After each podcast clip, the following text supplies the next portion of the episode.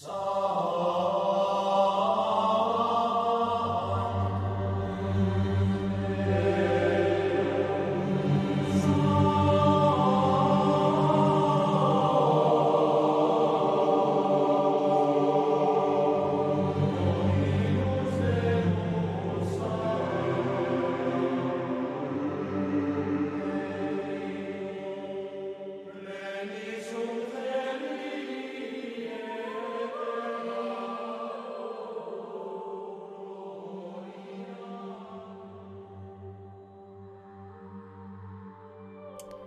Hola amigos de Twitch, ¿cómo están? Espero que se encuentren muy muy muy bien y bueno, aquí con una nueva edición de experiencia paranormal.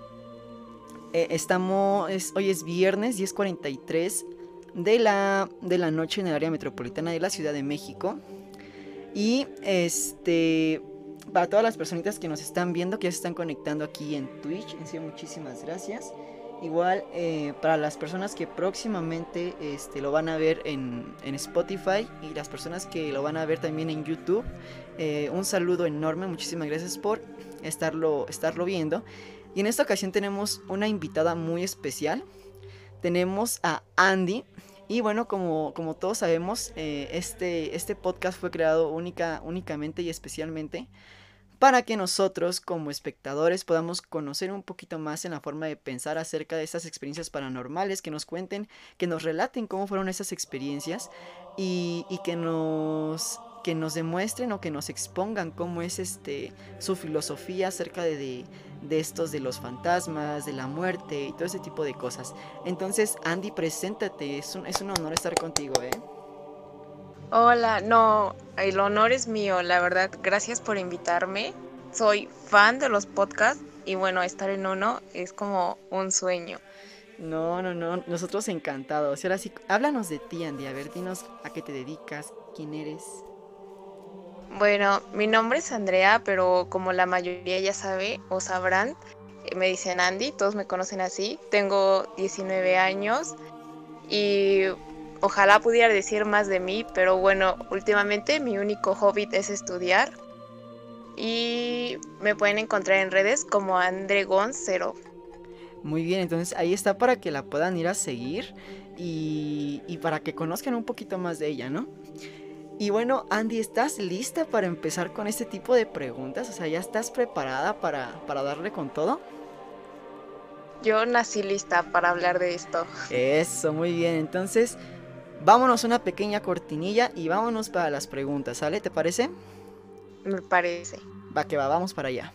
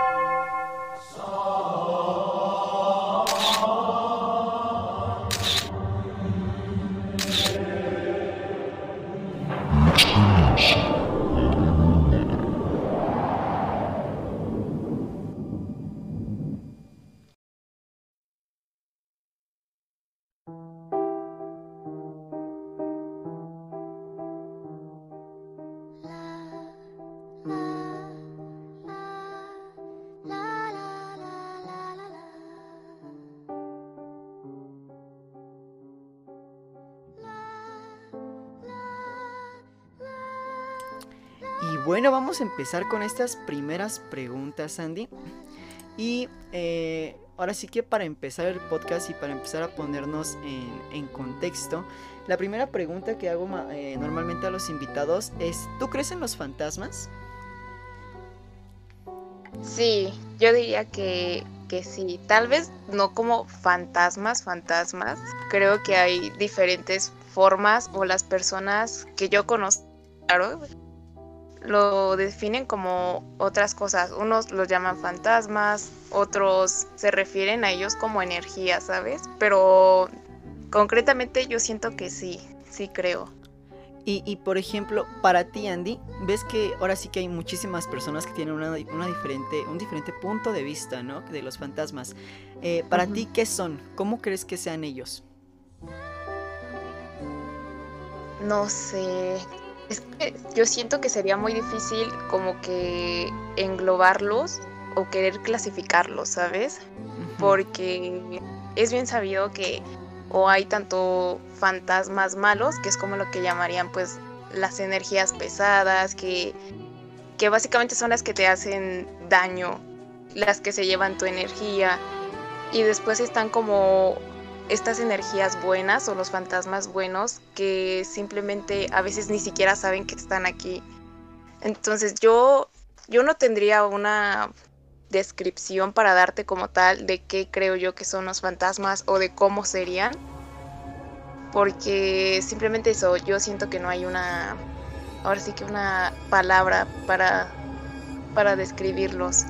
Y por ejemplo, en forma física, ¿cómo te los imaginas tú? O sea, ¿crees que sean...?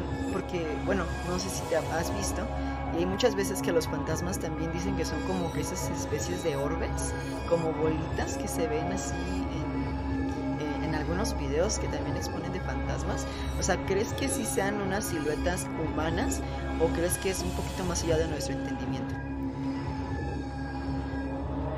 Yo creo que que se podrían manifestar de diferentes formas. Yo sí creo que los podamos ver en siluetas y también como lo que mencionas en los orbes. Por ejemplo, en las fotografías, eh, yo tengo pues algunas experiencias y sí se ha visto, pero yo creo que sí, de todas las formas. Y por ejemplo, en fotografías, eh, ¿Son eh, propias tuyas? O sea, ¿tienes fotografías donde se aparezcan estos fantasmas? ¿O que hayas visto cerca de ti? Tenía, tenía fotografías. No inventes, hubiera estado genial, ¿eh? Que nos hubieras pasado imágenes y las hubiéramos puesto aquí en el podcast, ¿eh? Hubiera estado muy, muy, muy bueno. Y ahorita estabas ya mencionando eh, sobre esto de que los fantasmas eh, eran buenos o eran malos, ¿no? Eh, ¿Cómo nos podemos dar cuenta de eso? ¿Cómo crees? ¿Crees que sean buenos, neutrales, eh, malos? ¿Y cómo nos podemos dar cuenta de las intenciones que, que estos seres tienen eh, ante nosotros? Pues yo creo que para identificar a un fantasma bueno está difícil, pero si me permites contar una historia propia. Ah, claro que sí, claro, claro. pues haz de cuenta que como al, tenía como 13, 14 años. Y mis papás creen mucho en esto de, te digo, las energías. Ellos creen que son energías. Y que esto obviamente influye en ti. Tú como, pues ahora sí que como persona, como ser vivo, tienes una energía. Obviamente mis papás no creen tanto como para obsesionarse, pero pues sí creen que exista algo. Y yo me acuerdo que a los 13, 14 años eh, yo me sentía muy desganada, no tenía ganas de salir con mis amigos, estaba muy triste a cada rato. Y entonces una de mis tías, que también creen esto, les recomendó una señora que se encarga de, ahora sí que de limpiar pues tu aura, tu entorno y te dice como que las cosas que ve me llevaron con esta señora y desde que la señora me vio, le dijo a mi papá, ¿qué tiene su niña? Le preguntó que cómo era yo, pues ahora sí que qué hacía día a día, ¿no? Y le mencionó que pues ahora sí que yo no salía de mi cuarto, que me la pasaba pues a veces hasta llorando, que no tenía ganas de hacer nada. Y entonces la señora se me acercó. Y fíjate que lo gracioso es que yo pensé que, o sea, cuando la señora me habló, que yo le contestaba bien, normal, pero me dice mi mamá que yo le contestaba enojada, como que si no quisiera que, que me hablara. Y bueno, de esto no me di cuenta hasta después. Pero bueno, el chiste es que la señora se me acercó, me empezó a hacer la plática y me dijo, pásate. Eh, hizo un círculo, la verdad es que no sé con qué, era con un líquido, pero no me acuerdo. Y me dijo, cierra los ojos y mira hacia arriba. Prendió pues fuego al círculo que hizo en mis pies. Y ya. Me pasó creo unas hierbas, si no mal recuerdo. y ya, y me dice, ¿ya estás mejor? Y yo le digo, pues sí, yo me sentía normal. Pero en eso mi mamá menciona, te cambió hasta la cara. Traías una cara de enojada y cuando te terminó de limpiar, eh, eh, ya eras como más sonriente. Y, y ya, pasó mi papá, pasó mi mamá y terminando ya con mi familia, me dice la señora, ¿qué crees que tenías? Y yo, no, pues no sé. Y me dice, en tu espalda tenías una niña. Y esta, esta niña no se te quería como que ir, estaba pegada a ti y te robaba la energía. Es por eso que tú estabas cansada, tú estabas enojada, porque ella te quitaba la energía. Y dice mi papá que cuando eh, se terminó el círculo, había unos pies eh, contrarios, pero pegado a mi espalda. Entonces. Ah, no inventes. Ajá, por eso digo que existen tanto los buenos como los malos.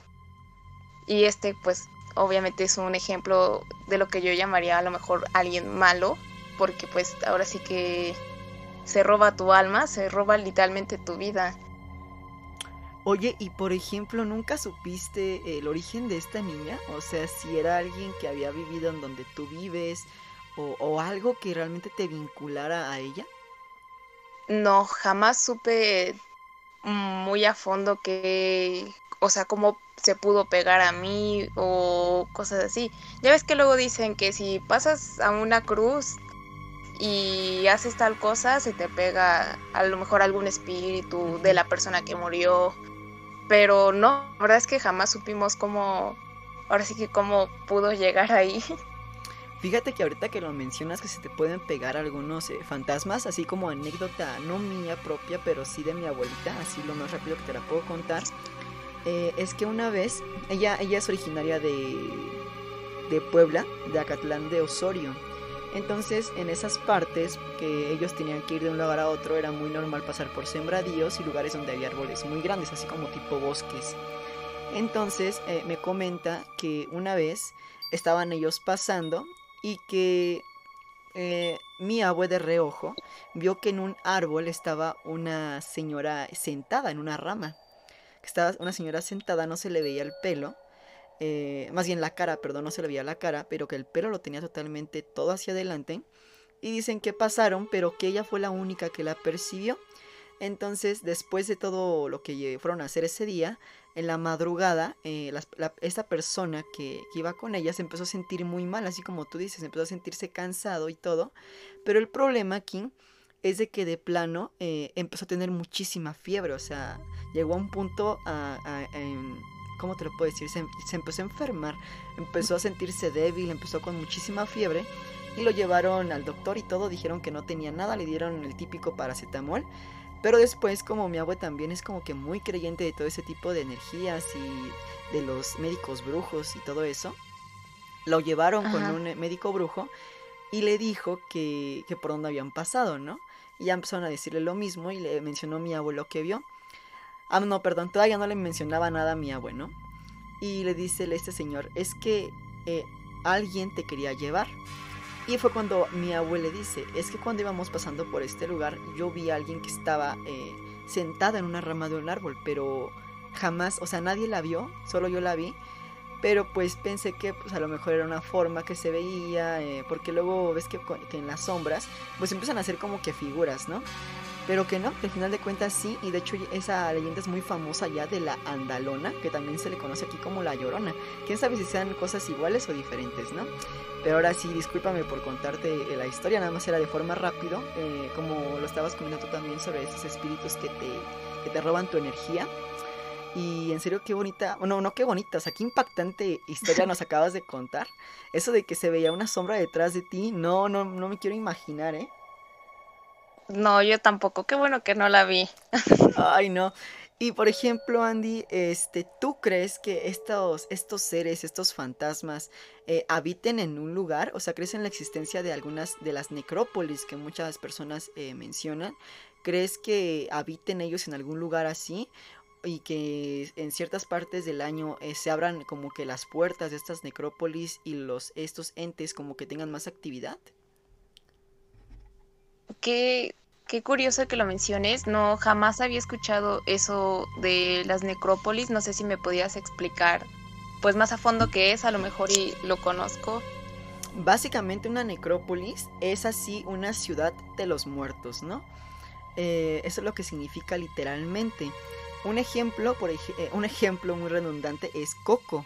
Eh, ves que si has visto la película de Coco, normalmente van a el Día de Muertos se se abre esta necrópolis y los muertos pueden ir del mundo de los vivos al mundo de los muertos y viceversa, ¿no? eso es a lo que se refiere como tal la palabra necrópolis. ¿Tú crees que exista alguna? Pues es que sería algo muy interesante, ya que si en tal caso existiera, ¿por qué hay como tantos, ahora sí, muertos o fantasmas que se quedan aquí? ¿Y crees que esos fantasmas que se quedan aquí es porque tienen algo pendiente o como quien dice no no van a la vida a la vida eterna o no pueden descansar eternamente o por qué crees que se queden aquí? ¿O, crees que no exista la necrópolis o la necrópolis sea la que todos habitamos? Pues a lo mejor sí existe la necrópolis. Como te dije, yo desconozco, pues ahora sí que el tema, jamás lo había escuchado, pero sí puedo decir que sí creo que hay personas, bueno, muertos, perdón, que se quedan por diferentes razones. Por ejemplo, alguien que muere en un accidente, puede ser que ni siquiera se dio cuenta y él que, sigue vivo, por eso está aquí. Que lo podríamos ver, por ejemplo, en niños que por su inocencia mm, jamás se, se enteraron. Y también hay personas, bueno, eh, muertos que también creo que por alguna cosa pendiente que no hicieron o que ahora sí que no los deja descansar, siguen aquí. Yo creo que sí tiene que ver mucho tanto lo que hizo esa persona en vida como la forma en la que murió. Es lo que te iba a decir también, la forma en que murió también como que tiene mucho que ver, ¿no? Ajá, sí, yo creo que sí. Y este, eh, haciendo un comentario referente a esto en muchas películas, eh, y yo siento que sí es como que muy real, ¿no? Y justamente la que estábamos viendo ayer, que es la de Gonjiam, el hospital psiquiátrico, eh, yo siento que esas necrópolis sí existen y por ejemplo, ahí a mí se me hizo como que referencia a una, ¿no? Ves que se meten al hospital psiquiátrico y ya que se meten al hospital psiquiátrico, aunque traten de salir, literalmente ya están en esa necrópolis, o sea, como que se van a otra dimensión, ¿me entiendes? Y es cuando ya los empiezan a, asustar y los, empiezan a pues asesinar. Y yo sí, yo sí creo en la existencia de estas necrópolis y como por ejemplo, te puedo dar esa, ¿no? Que la que ya estábamos viendo. Y eh, otra de las preguntas que me gustaría hacerte justamente si en algún momento llegan a existir estas necrópolis y que, que se verifiquen eh, la, existencia de estas, eh, aparte de la Ouija, eh, ¿has escuchado o sabes alguna otra manera, algún otro método para comunicarte con esos espíritus o como para abrir esas puertas? Esto me da mucha... me trae muchos recuerdos. A ver, cuéntanos. Porque cuando yo era niña, igual de 12, 13 años, la verdad es que yo estaba como muy zafadita, ¿eh? me encantaba investigar de estos temas. A ver, ahora sí. Y sí me acuerdo que yo llegué a ver, obviamente, e, era como el boom, ¿no? Que todos queríamos jugar la Ouija en algún momento de nuestra vida. Y no sé si después viste que vino eso de donde supuestamente ponías un papelito y con los lápices, que obviamente era una tontería. Ah, Pero a, raíz de eso, pues yo me puse a investigar como si existían otros métodos, porque pues no hay Ouija aquí, o bueno, yo no sé dónde la podría conseguir. Y yo vi que había, por ejemplo, uno de un armario donde tú ponías una vela, decías unas palabras, cerrabas el armario y lo tenías que tocar tres veces y tú tenías que esperar respuesta del otro lado del armario y supuestamente así te podías comunicar con fantasmas. Eh, yo lo llegué a leer de que si tú querías que cierta persona te hablara, por ejemplo, como un familiar, tenías que dejar una prenda de esa persona. Pero pues aquí viene obviamente lo peligroso, ¿no? Que podría ser a lo mejor hasta un demonio y que tome la forma de, de la persona a la que quisieras, con la que quisieras comunicarte. Um, también hay uno igual, pero se llama... Uh, tenía que ver con la puerta, la verdad los nombres ya ni me acuerdo, pero hacías lo mismo. En un lado de la puerta ponías una vela, ponías un papel, hacías tu círculo de, de sal para tu protección. Sí. Y te ibas, te ibas del otro lado de la puerta y tocabas, pero aquí pedías permiso. Son los únicos que me llegué ahorita.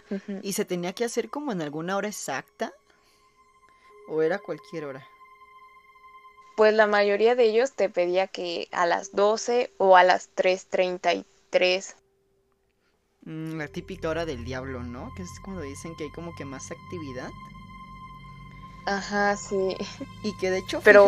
Ajá, perdón, perdón, sigue, continúa, continúa, perdón. Ah, te iba a hacer una pregunta. ¿Tú crees en eso de la hora del diablo, supuestamente? Pues fíjate que hasta ahorita como que también he tenido muchísimo esa duda, ¿no?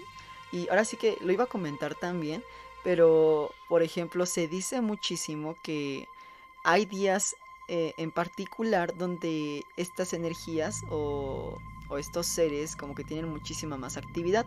No recuerdo muy bien, hace tiempo cuando estuve trabajando iba mucho para Cuautitlán Izcalli. Entonces a mí me encanta, así como ahorita, pero obviamente no en podcast. Yo les preguntaba a las personas, ¿no? Las historias de terror eh, o las leyendas urbanas que pasaban en su comunidad o donde, donde vivían. Ellos me decían, no me acuerdo bien si fue un martes o un viernes. Me dijeron, eh, no, no hay que hablar mucho de eso porque normalmente de martes, no me acuerdo si es de lunes para martes o de martes para miércoles y de jueves para viernes, eh, hablarlo hace que los llamas, o sea, haces que te pase algo. Y por ejemplo, ahora mencionándolo, lo de la lo de estas horas, se dice que, o por lo que yo tengo entendido, igual a lo mejor estoy mal, se dice que tienen muchísima más actividad los seres a las 3.33 o a las 3 de la mañana que porque a esa hora fue cuando murió Jesús. Es lo que se dice, entonces por eso hay como que más eh, actividad. Pero así como tal que yo te tenga una explicación lógica, no, ¿eh? Pero lo más curioso de todo eso es que la mayoría de las personas, cuando tienen alguna pesadilla o algo, normalmente siempre se despiertan a esa hora, a las 3 de la mañana. ¿Por qué? Científicamente realmente no lo sabemos. No sé tú qué opines ahí. Se me hace muy interesante eso que dijiste sobre que era que a esa hora murió Jesús. Yo jamás había escuchado eso, la verdad. Pero opino lo mismo que tú. No, no sé por qué cuando ahora sí que tienes una pesadilla y te despiertas, casi siempre son las 3. A mí me pasa mucho a las 4, si es que llego a soñar feo. Pero sí, y la verdad es que es curioso porque hasta en las películas lo utilizan, o sea, ¿por qué exactamente esa hora? Se te cortó ahí, Andy, ¿eh? Ah, ¿sí me escuchan? Sí, ya, lo último que dijiste fue ¿por qué a esa hora? Ah, ¿por qué exactamente a esa hora em, hay actividad? Yo había escuchado era porque esa hora se abrían como portales y era cuando más, obviamente tenían más fácil que pudieran pasar. Pero no, la verdad es que yo tampoco podría darte una razón o decirte si creo que sea cierto o no. Es que sí es muy curioso, ¿no? Porque hasta tú mismo lo estás diciendo, o sea, también en películas es muy este es muy común usar ese, ese tipo de horas, ¿no? Pero también lo más curioso es eso que te comenté, ¿no? Yo en algún momento escuché eh, que pues pasa, o sea que es normal a esa hora porque es a la hora que murió Jesús y fue como que lo más lógico que encontré, ¿no? Si se supone que en este caso Jesús es como nuestro espíritu de, nuestro espíritu divino y todo ese tipo de energías buenas y que los ahuyentan cuando él muere, pues se sueltan todas estas, ¿no? Pero así como tú igual tengo muchísimo esa duda, quién sabe si en algún momento la lleguemos a a resolver, pero muy interesante, Andy. ¿eh? Sí, concuerdan que está interesante. Estaría padre como investigar todas las razones, ¿no? A lo mejor dependiendo de tu cultura hay diferentes razones y a lo mejor investigándolas tienen algún punto en común. Eso sí, ¿eh? Porque igual por todas las religiones que existen, igual por cada religión hay una explicación diferente, ¿no? Sí. Y ahora apartándolo un poquito eh, sobre esas cosas de la Ouija y estos, rituales, eh, ¿tú crees, Andy, que ahora sí que si nos vamos hasta cierto punto, eh, no tan profundamente, ¿verdad? Pero si nos vamos un poquito al tema científico, ¿tú crees que esas manifestaciones sobrenaturales tengan algo que ver con los tan famosos multiversos que cada vez eh, se dice que son es, este, muy probable que estos existan? Bueno, me conoces y soy muy fan de todas estas teorías, pero como dices, para no hacernos tan extensos, porque la verdad sí me metería mucho, pero yo siento que sí. Yo digo que todo lo que vemos a lo mejor es por ahora sí que otro universo, otra... ¿Cómo se llama? Dimensión. Ajá, otra dimensión. Y a lo mejor, como dicen, un fallo y que tú veas esto, pero como nosotros no tenemos manera de explicarlo y obviamente pues creemos que es ciencia ficción, pues a lo mejor lo relacionamos, se nos hace más fácil decir que es un fantasma, ¿no? Exactamente, y de hecho esta, esta película, esta, esta pregunta, yo la planteé por el hecho de la película de Interestelar, que de hecho ya la habíamos platicado, no sé si ya lo había platicado contigo, mi querida Andy, pero en esta película de Interestelar, que es una película de ciencia ficción, eh, este señor viaja, hace cuenta que hacen un viaje a lo largo del, del universo para encontrar planetas habitables, pero para esto se encuentran muy cerca de un hoyo negro, entonces el hoyo negro lo, ahora sí que se lo, se lo come. Y este señor entra como que a otra dimensión. Y en esta, en esta dimensión él puede eh, moverle cosas a su hija de otra dimensión. O sea, como que el señor se encuentra en una cuarta dimensión, pero igual viajó en el tiempo.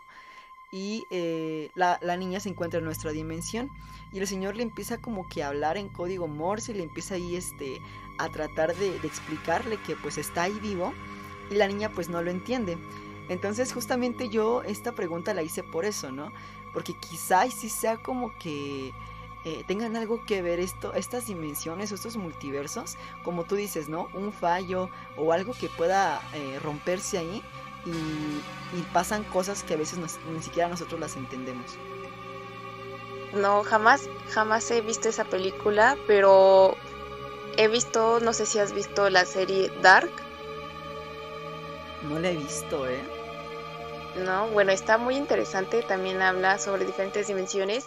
Y a las personas que están escuchando el podcast, perdónenme, pero tengo que hacer eh, ahora sí que un spoiler del final para relacionar esto. Y es que al final de la serie, eh, los dos personajes principales se encuentran Ahora sí que si no quieren escuchar esto, adelántenle para que no escuchen el, spoiler que va, a, que va a dar Andy. Ajá. Sí, la verdad. Perdón de antemano. y están como en un limbo. Y entonces ellos empiezan a ver su vida de, de pequeños. Concretamente, un episodio de su vida de pequeños te lo explican. Entonces, eh, el personaje se ve a él de niño saludando hacia un armario. Pero para su papá, él le saludaba a la nada y su papá le pregunta, ¿a quién saludas? Y el niño le dice, a la niña. Entonces esto, la escena obviamente va a ser mejor que mi explicación, pero te da a entender que que ahora sí que el fantasma, como diría su papá, que supuestamente estaría saludando a su hijo, realmente era la, la chava de otra dimensión y se estaban saludando mutuamente. Pero el papá creía que era o un fantasma o que su hijo imaginaba personas, pero simplemente era alguien de otra, de otra dimensión que lo veía él y él la veía a ella. Ándale, y de hecho, ahorita que mencionas la serie de Dark, sí la he escuchado, pero yo la que vi, o sea, realmente ahí sí no sé, también sería como que entrara un poquito de polémica, pero yo no, yo no sé si realmente dicen que Stranger Things le copió a Dark, por esas cosas del otro lado, que es como que la otra dimensión. No sé si has visto Stranger Things. No, ah, no me llama la atención. a mí, uh, yo no he visto Dark, eh, pero si en algún momento tengo la oportunidad de, ver Dark, la vería. Y te digo, dicen que se copiaron ahí de Stranger Things y Dark por esas cosas del otro lado y todo eso de las otras dimensiones. Pero así como tú lo mencionas, eh, pues quizás si haya como que otra dimensión en donde pues en algún momento como que coinciden eh, las dos energías de esas dos dimensiones, ¿no? Incluyéndonos a nosotros como en ese término de energías. Sí, la verdad es que sí te recomendaría ver Dark, sobre todo pues a ti que te gusta este, este ahora sí que este tema. Sí es un poco pesadita de ver, pero te juro que la última temporada te explica muchas cosas y la verdad es que sí te pone a pensar, ¿eh? A mí me puso a reflexionar. La voy a ver, ¿eh, Andy? Y ahorita vamos a mandar unos saluditos. Muchísimas gracias a Golden Star, a Jainer, a The Blackstorm, a Mariel, a Poncho Acordeón. Muchísimas gracias a todas las personitas que nos están viendo. A Another Viewer, a Commander Root, a Robert Slayer, a Twitch Details. Hicieron muchísimas gracias. Les mandamos un abrazo. Y eh, gracias por estar escuchándonos. Y se está poniendo interesante la plática, ¿no, Andy? Sí, jamás pensé que fuera tan interesante. Un gusto discutir esto contigo. Es, un gusto siempre, ¿no? Y bueno, vamos con una pequeña pausa y ya nos vamos ahora sí para, la pequeña trivia, ¿eh? Una famosa trivia que nuestro invitado George hizo un récord de cinco preguntas. ¿Crees que lo puedas este, superar? Eh, no lo creo, pero la esperanza es lo último que muere. Así que esperemos que sí. Va que va, entonces vamos a una pequeña pausa y nos vamos para la trivia.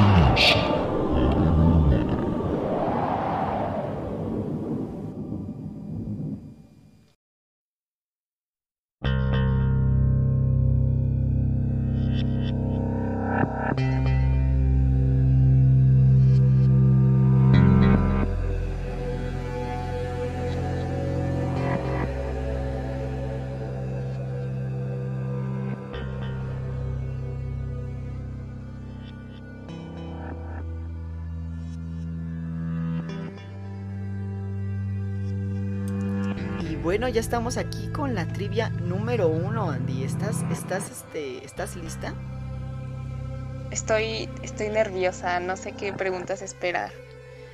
Bueno, pues hay que, hay que estar este, al pendiente. ¿eh? Mira, te explico eh, básicamente eh, de qué trata. Te voy a hacer, eh, son 15 preguntas.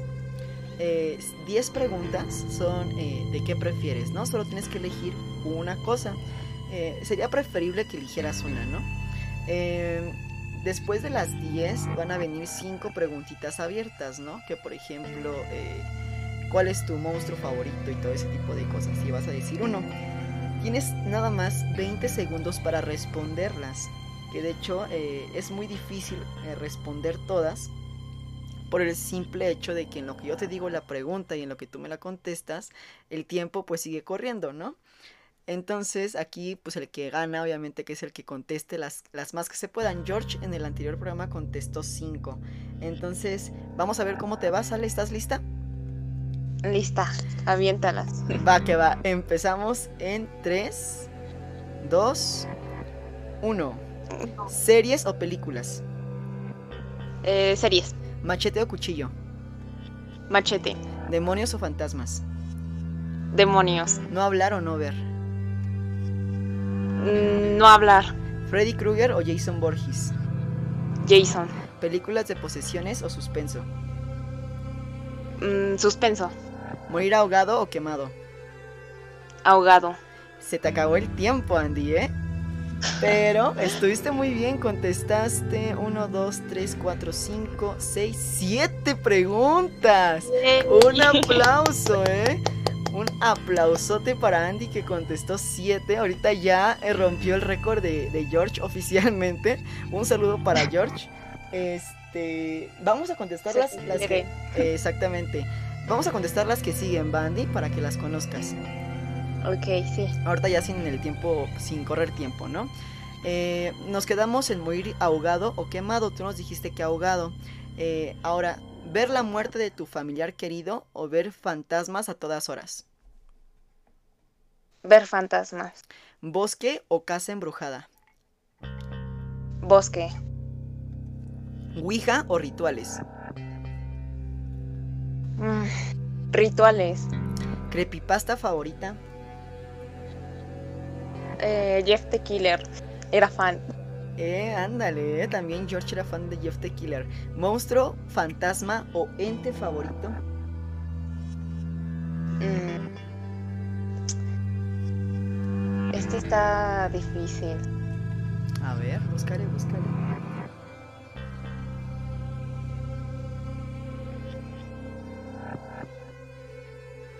Yo creo es que como, pero que sí me causó mucho miedo fue It. It, este Pennywise. Ah, sí. Ándale. ¿Y película de terror favorita? Creo que sería la de Rec, es como la que más me impactó. La, esa sí da un poquito de miedo, ¿eh? Más la 1. Sí, la 1. Definitivamente la 1. La 1 es la mejor. ¿Juego favorito de terror? Solo he jugado así bien Silent Hill. ¿Y te gustó? Dos de tres. Jamás he terminado un juego de terror, por eso no te digo más. Porque la verdad sí soy muy gallina. ¿Y youtuber favorito con temática de terror? Estoy entre dos. Dross o Dog Tops. A ver, ¿con quién te vas? Eh, creo que si me preguntas ahorita al, a la Andrea de 19 años, Doc Tops. Doc Tops, ok, muy bien Andy. Este, entonces ya hiciste nuevo récord. Son este 7 preguntas en 20 segundos. Muy bien. Dice este Blackstone que dice sonó como cámara el stream y al mismo tiempo me tomé una foto. Ya me dio cosa. Eh, está muy bueno, está muy buena la cortinilla, eh, la verdad. Y también quería aclarar algo. Se me olvidó aclararlo desde el inicio. Yo quiero que sepan que este, este podcast es idea mía, eh, tal cual. Hay preguntas que elaboro yo sin embargo, eh, si, en algún momento se llegan, llegan a tener alguna coincidencia, algunas preguntas con eh, algunos, este, algunas preguntas de, por ejemplo, Amino Terror, que es una app eh, muy famosa, bueno, que también ya conoces, Sandy, donde también se suben todo ese tipo de test. Si bien me doy una idea, pero no lo copio completamente. Y también quiero decirles que las únicas imágenes que son eh, mías, son propias, son las que están editadas, como por ejemplo la eh, eh, experiencia paranormal, que es la primera que sale, estas de trivias y las del final. Son las únicas que son, mm, ahora sí que oficialmente mías. De ahí en fuera, eh, las, eh, eh, las imágenes pues, que son como GIF, la música no me pertenece, o sea, yo me deslindo totalmente de eso por si en algún momento alguien me quiere reclamar. Yo no me estoy, este, ahora sí que yo no me, ¿cómo lo puedo decir? Yo no me estoy apropiando para nada. Y ahora sí que quería nada más dejar eso claro, Andy. Muy bien. Y pues un aplauso, Andy. Hiciste siete preguntas, la verdad. Eso, eso me amerita un aplauso muy grande para ti, ¿eh? No, gracias. Esa era la meta y se logró. Ahora vamos a ver si el próximo invitado te puede este, eh, quitar ese récord, ¿eh? Que la verdad se lo pusiste un poquito difícil. ¿Sí crees? No sé. Y en caso de que me llegue a destronar, me vuelves a invitar. Ándale, muy bien, ¿eh? Eso me gusta. Y bueno, vamos con, la siguiente sección, ¿sale Andy? ¿Te parece si nos vamos a la siguiente sección? Vamos, que va, que va. Eh, un saludo a, a, todas las personas que nos están viendo, en serio, muchísimas gracias. Y vamos con la siguiente sección.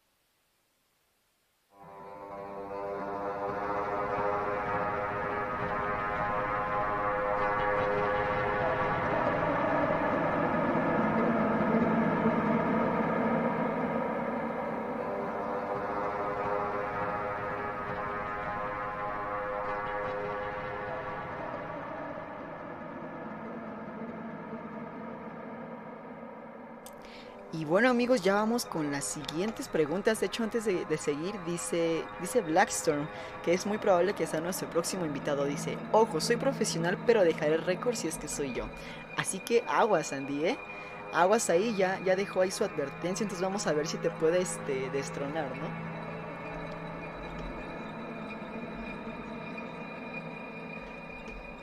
Eso tengo por seguro. Y ahora dejando un poquito en tema eh, al lado del tema de las trivias, eh, ves que me dijiste de tu creepypasta favorito y que era Jeff the Killer, ¿no? ¿Por qué era tu creepypasta favorito?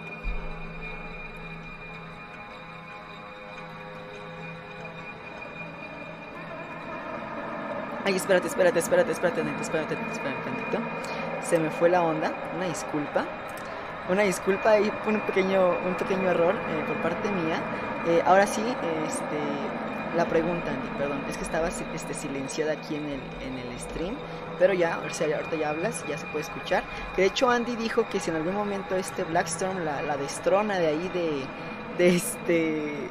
De, de, su, de su trono, de las trivias, de sus siete preguntas, iba a volver a pedir este revancha, eh, Black, así que no te vayas a rendir tan rápido. Ahora sí, nos estábamos quedando que cuál era tu creepypasta favorita y el por qué era tu creepypasta favorita.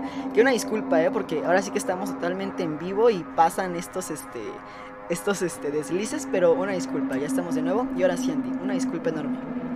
No te preocupes, son cosas que suceden. Em,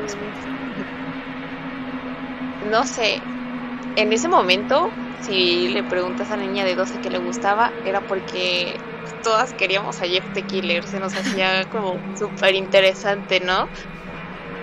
Pero más allá, siento que, mira, para ser sincero, eh, ya no me da pena contar esto porque ya pasé por eso, ya lo esperé. En algún momento a mí me, me diagnosticaron depresión y entonces tú vas a la creepypasta de Jeff y te dicen que era un chico que se sentía incomprendido y que tenía un montón de cosas en la cabeza y que un, día de repente se vuelve loco. Eh, bueno, a lo que quería llegar es como que en algún momento conecté con él de que se sentía solo. No de que yo haría esas cosas, obviamente no. Pero era como interesante ver cómo perdió la cordura, ¿sabes? Y sobre todo cómo se mantuvo fiel porque al bueno al menos yo la creepypasta que yo llegué a leer pues al final de cuentas protegió a su hermano. Porque de hecho se había como que muchas versiones de las creepypastas no o sea no eran como que unas historias que siempre iban a lo mismo porque igual yo escuché muchísimas de, de Jeff the Killer pero fíjate que nunca escuché esa que dices de su hermano. Yo me quedé eh, no sé si estemos en la misma sintonía en la misma creepypasta pero en la que a mí me mandaron, en la que yo eh, vi en ese tiempo, era que le habían hecho bullying y no me acuerdo, creo que le había caído ácido en su cara, no me acuerdo muy bien. Y este, o le desfiguraron su, o no me acuerdo si él se la desfiguró, algo así, ¿no? Y que después mató a su mamá, mató a su familia y empezó a matar a un montón de gente. Esa fue la que yo, yo, le, yo leí en ese entonces. Cuéntanos la que tú leíste, por favor. Claro, obviamente como al ser una creepypasta, obviamente no hay como una versión eh, ahora sí que fiel. Ajá. Pero pues la que yo leí iba, más o menos igual que la tuya.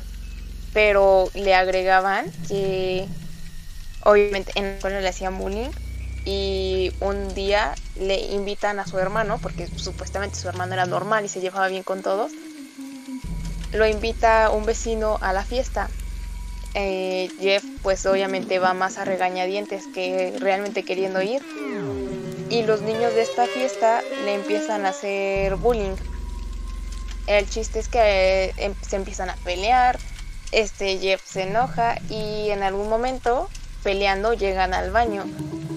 Y realmente no recuerdo bien, pero si, si no me falla la memoria, al hermano eh, le iba a caer el ácido y él se puso para que le cayera entonces a él, porque su hermano era menor que Jeff.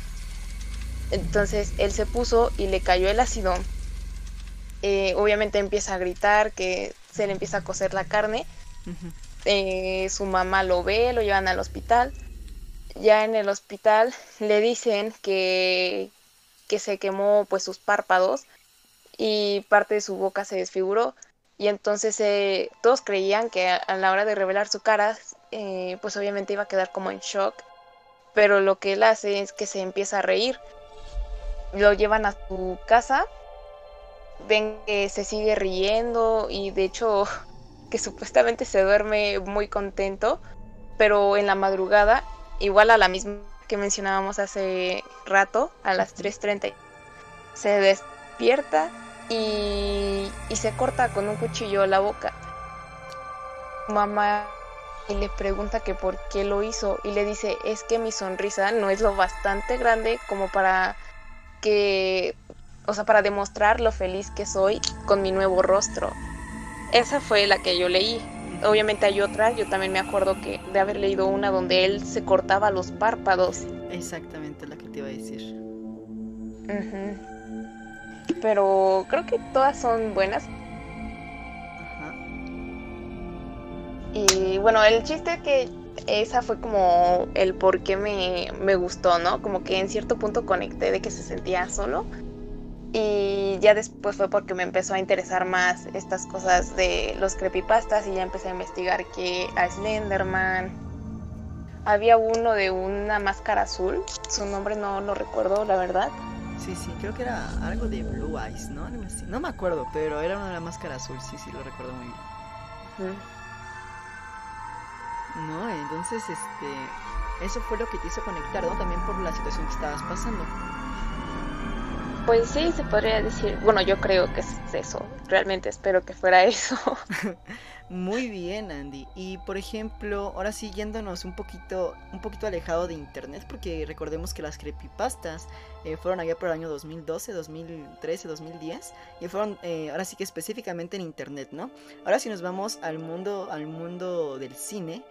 Eh, ¿Cuál fue la película que más te traumó? Que hayas dicho, no, esta película no la podía ver, me daba muchísimo miedo, soñaba con el monstruo de la película.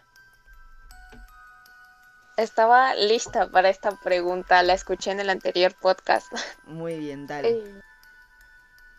Camino hacia el terror. A ver, cuéntanos. No pude, no podía verla. Eh, pues obviamente desde que va en el bosque, a mí antes el bosque me daba mucho miedo por lo mismo de la película. Eh, todo iba muy bien y de repente aparecen, no sé qué sean, ¿tú sabes qué es? ¿Son personas o...? Según yo sí son como, son como mutantes, por lo que yo tengo entendido, o sea, no soy como que no tengo mucha experiencia o como que muchos detalles sobre la franquicia de Caminos al Terror, pero antes de decirte lo que te iba a decir para ver si estamos en el mismo en el mismo canal, no vaya a ser que te diga de otro de otra película. Son de los que están como mutantes y los matan en un bosque, ¿no?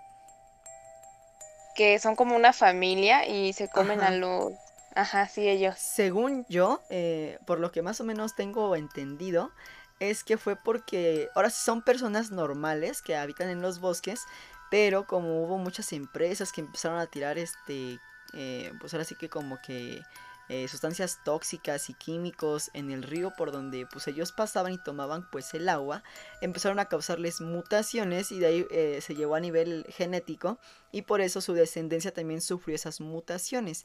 Es por lo que yo tengo entendido que por eso se volvieron como que mutantes.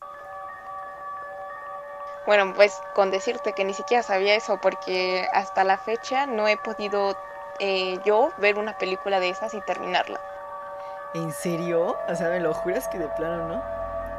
Te lo juro, sí es una película que me impactó, a lo mejor por la edad en que la vi o, o me la presentaron, pero sí, mm, no sé, hay una escena que yo recuerdo mucho, que es a una chava que la tienen desnuda en su casa y la tienen enredada como en púas yo recuerdo eso y no, de verdad que no puedo.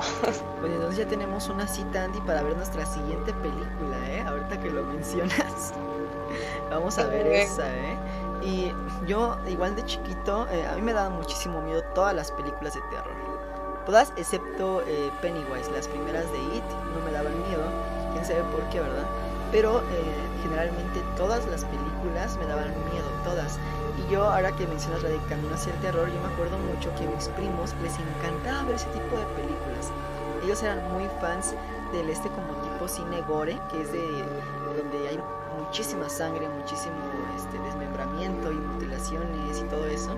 Y yo me acuerdo mucho de una parte en donde estaba una chava, iba en su carro, no sé de qué parte de la película sea y no sé de qué película, si de la 1, de la 2, de la 3, porque se vieron un. Eh, va en la parte del bosque, va en la carretera y va en un es una chava eh, rubia con el cabello igual de color eh, rubio, si no mal recuerdo, iba en su carro como un convertible color rojito y se baja, no me acuerdo por qué se baja, pero sale un mutante de estos y la corta por la mitad. No sé si... Sí, sí recuerdo esa escena. Ah, entonces ahí me da muchísimo asco y dije, no hombre, pues ya no la vi.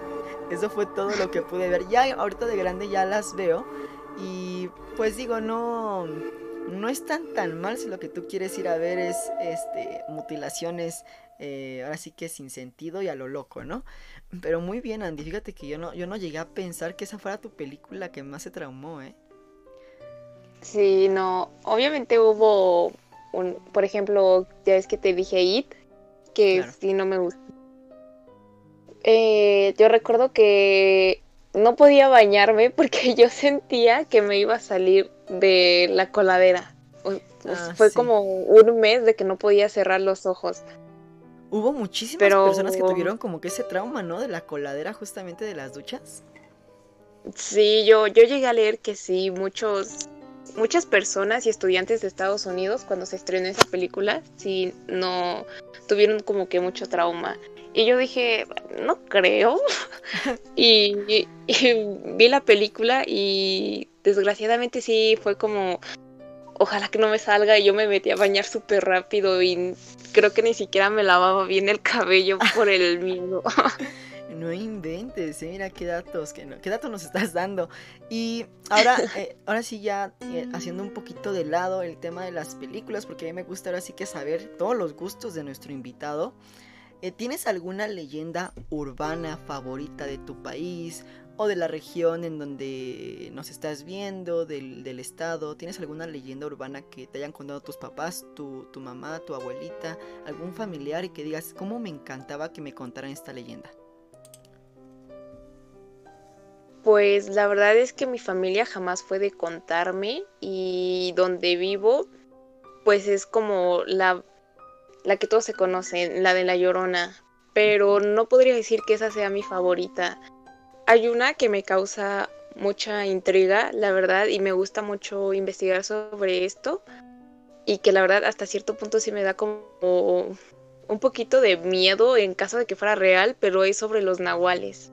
Ah, de los nahuales. Y por tu casa, por donde eh, tú nos estás este, ahorita platicando todo esto, ¿hay alguna leyenda urbana que diga, no, es que a esta hora o en este lugar no tienes que andar porque dicen que aparece un nahual o todo eso? Donde yo vivo, no, pero donde vive mi abuela, sí, ella es originaria de Hidalgo. Ajá. Eh, haz de cuenta, bueno, ella se vino a vivir aquí, y ya cuando cumplió cierta edad, ya que se cansó obviamente pues de estar trabajando, decidió irse a Hidalgo. Em, hicieron una casita ahí, la verdad es que tienen un terreno enorme, pero cuando recién empezaban a hacer su casa, todo estaba eh, súper solo, te lo juro, era como dos o tres casas, pero después de quién sabe cuánto terreno. Y cuando hicieron su casita, yo me acuerdo que era eh, solo de un piso, todavía no le ponían ni siquiera piso y nos fuimos a quedar allá. Creo que era como por enero porque hacía mucho frío, pasando las festividades de Año Nuevo.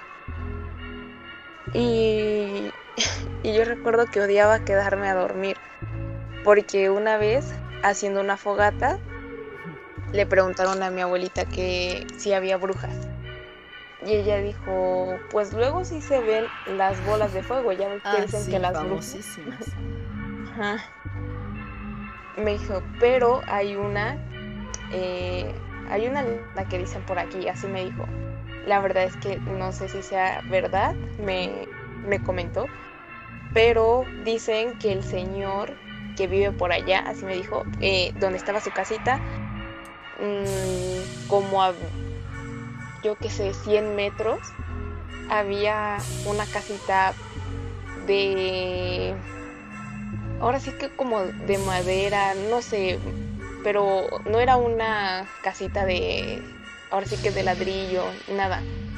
Es simplemente como un cuartito. vivía un señor, la verdad desconozco si todavía vive o vivía, y me dice, y dicen que ese señor cada cierto tiempo se convierte en nahual. Y fue lo único que me comentó, pero dice, pues ahora sí que ahí donde vive mi abuela, que sí hay varios señores que se convierten en nahuales. No inventes. Y de hecho, ahora sí que regresando igual a lo que me comentas y a lo que te estaba diciendo Andy sobre Cuautitlán Izcalli. Eh, ves que ya es parte del estado. Entonces, em, yo me acuerdo que igual me estaban contando que eh, hay un señor de ahí, realmente desconozco, ¿verdad? Yo, nada más llegué a ir muy poquitas veces y eso nada más eh, por trabajo, porque no, no fue como de vacaciones o así. Y decían que hay un señor que se convertía como una especie de ave gigante. O sea, que era como un ave gigante.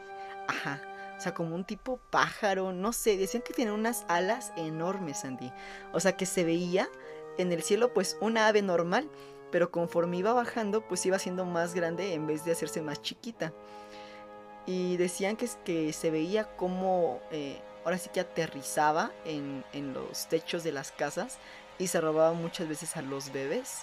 Es lo que mencionan también lo que dices tú de las brujas y de las bolas de, de, fuego.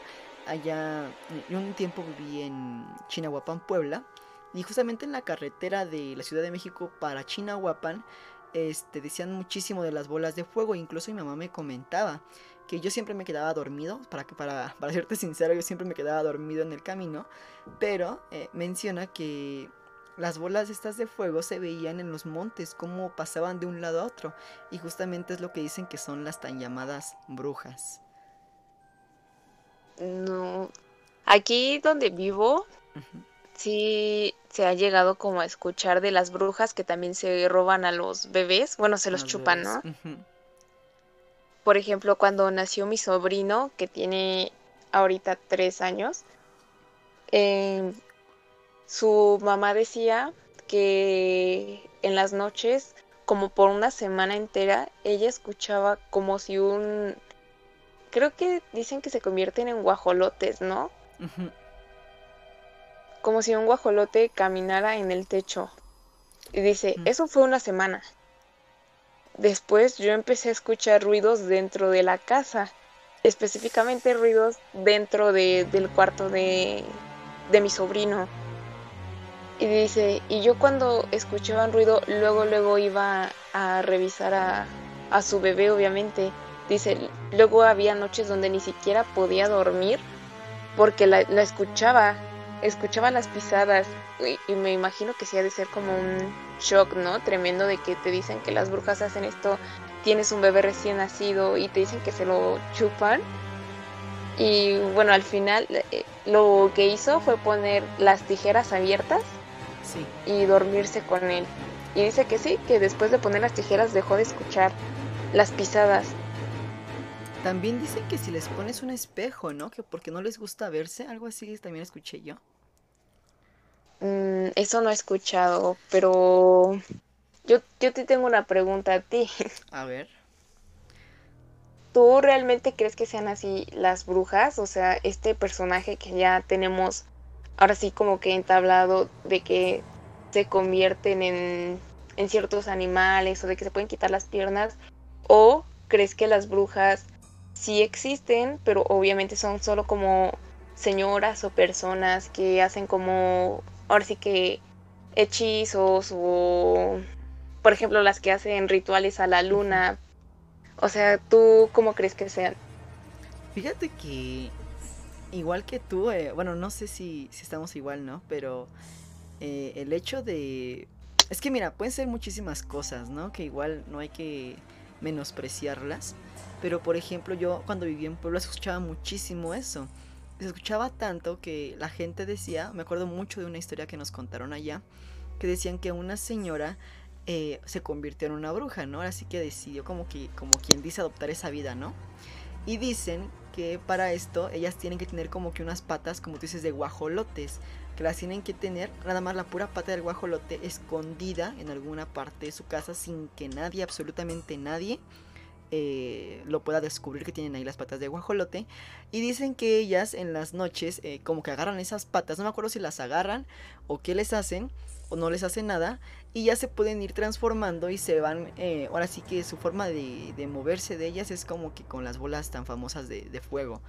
Y yo siento, ahora sí que ya es algo también como dices muy personal mío, yo siento que sí, o sea, siento que sí se pueden, este, que son como nosotros, en el día, ¿no? Son como, como para eh, persuadir o como para que no eh, pensemos que, ahora sí, para no mostrarse tal cual son, ¿no?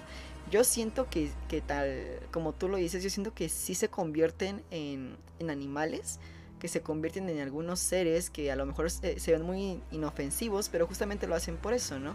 Como por ejemplo en el guajolote, que pues tú ves un guajolote y pues quizá no te asuste, pero ya como tienes ese, esa, esa referencia de que muchas brujas se convierten en guajolotes, pues ahí sí les corres. Entonces yo siento que, que son como nosotros, pero que en algún momento de pues de la noche o de la o alguna época del año eh, sí se pueden llegar a convertir en alguna en algún animal ¿eh? yo la verdad siento que sí ah porque incluso me estaban comentando esa misma historia que te dijo te digo en Puebla me acuerdo mucho que me dicen, eh, que me contaron que el señor, su esposo, pues se preguntaba mucho del por qué esta señora se salía en la noche, ¿no? Y no la veía. Entonces el señor pensaba que ella tenía un amante. La cuestión es de que un día, hace cuenta que ya en Puebla es muy normal hacer como que hornos de, ladrillo.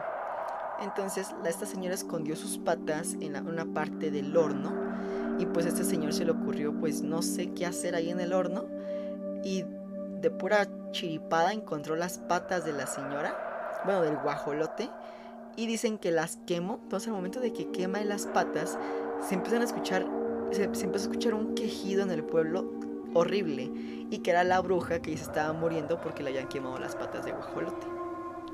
¿Cómo crees? Es lo que dicen que esa, está muy interesante, ¿eh? Entonces, imagínate, a mí que me encanta andar de chismoso en todos los pueblitos, es lo que dicen. Entonces, yo sí creo que tengan alguna como apariencia así, ¿eh? Pues sí, es una duda que de hecho hace poco me surgió, porque, pues obviamente, si yo le pregunto a mi mamá, a mi abuelita, e incluso personas que trabajaban antes como chofer de Ah, ¿cómo se llaman? De tráiler. Traileros. Comentan, ajá, que sí han visto, pero, o sea, me surgió porque yo después vi un video de pues varias personas donde decía, sí, las brujas sí existen, pero no somos como el típico estereotipo que nos tienen de que nos podemos quitar las patas y convertirnos, sino que simplemente, obviamente, pues tenemos poderes, por así decirlo, pero, o sea, todo tiene que ver con la energía, o sea, yo siento que todo eso está relacionado a la energía. Y ellos decían que ellos trabajaban, las brujas trabajaban con la energía, la energía de la luna, tu energía, y que obviamente pues estas se dividían tanto en buenas como malas. Entonces por eso te pregunto, tú, o sea, que tú qué creías que eran o cómo eran. Yo te digo, por la experiencia que yo llegué a tener, bueno, no personal, pero que me llegaron a contar y que mi mamá incluso ha visto, yo siento que sí son así, ¿eh? O, o puede ser que no, porque ya es que también está ese de que hay brujas buenas y brujas malas, ¿no? Entonces quizá ya de esas brujas que como tú dices nada más, eh, pues manejan eh, la energía y no se transforman ni nada. Y digamos que a lo mejor ya está en ciertos eh, puntos su poder hasta, es hasta limitado, ¿no? Y por eso no pueden hacer todo ese tipo de cosas y son las típicas que pues uno va para que los cure del ojo y todo ese tipo de cosas, ¿no? Y las malas yo siento que sí son estas que tienen como que un poder desmedido de esta energía, pues llamámosla así oscura y por eso pasa lo que pasa, ¿no? Quizá. Pues sí, probablemente, pero igual que con los fantasmas no, yo no podría como clasificarlo en algo o decir son sí. Eso sí, ¿eh? está como que todavía indeciso, ¿no? Sí. Muy bien, Andy, ¿eh? Y ahora ya que me hiciste una pregunta a mí, ahora me toca a mí, ¿no? Eh, ¿Recuerdas cuál fue tu primera experiencia paranormal, Andy? Así que tú digas, yo me acuerdo que lo primero que... El primer recuerdo de mi infancia o la primera experiencia paranormal que tuve fue esta. Pues tengo, mira, la primera, la primera que dicen que yo llegué a como decir fue en un velorio de un tío. Yo la verdad estaba muy pequeña, no me acuerdo. Pero dicen que eh, cuando lo estaban velando, yo quería ir al baño y le dije a mi mamá, mamá, ¿me llevas al baño? Porque obviamente estaba pequeña, ni siquiera sabía de esa edad de que ni siquiera todavía te sientas bien porque te caes. pues así. Y, y en, al lado de la puerta del baño había un sillón. Entonces ya mi mamá me llevó al baño, pero justo ahí yo me detuve y le dije, ya no quiero entrar. Y me dijo, ¿por qué? Y le dije, no mamá, es que ese señor me está viendo fijamente. Y me dice, ¿cuál señor? Y, y le dije, Sí, ese señor con bigote, o sea, le di la descripción del tío al que estábamos velando. Y me dice, mamá, ¿cómo crees ya entra al baño? Y le digo, no, no quiero porque me está mirando fijamente. Eh, y ya, dice mi mamá que es lo único que se acuerda. Te digo, yo no me acuerdo, pero mi mamá me, me lo recuerda mucho, como de que me dice, ¿no te acuerdas? Y le digo, no, pues es que la verdad no tengo ningún recuerdo, ningún flash de haber visto eso. Pero ella dice que sí, que yo insistí mucho en ya no entrar porque me estaba mirando fijamente. ¿Y más o menos recuerdas cuántos años tenías cuando pasó eso? no, te digo, sí, no, ningún recuerdo, nada. No inventes, que también es, eh, yo siento que es muy normal, ¿eh? A muchas personas les pasa eso de que en los velorios, muchos dicen, es que no puedo ir a un velorio porque después los veo ya fuera del velorio, ahora sí que al muerto lo veo un fantasma o se me aparecen mis sueños, todo eso, ¿no? Es como que... Y siento que es normal porque ahora sí que el, el espíritu o la energía de tu ser querido pues todavía sigue ahí contigo.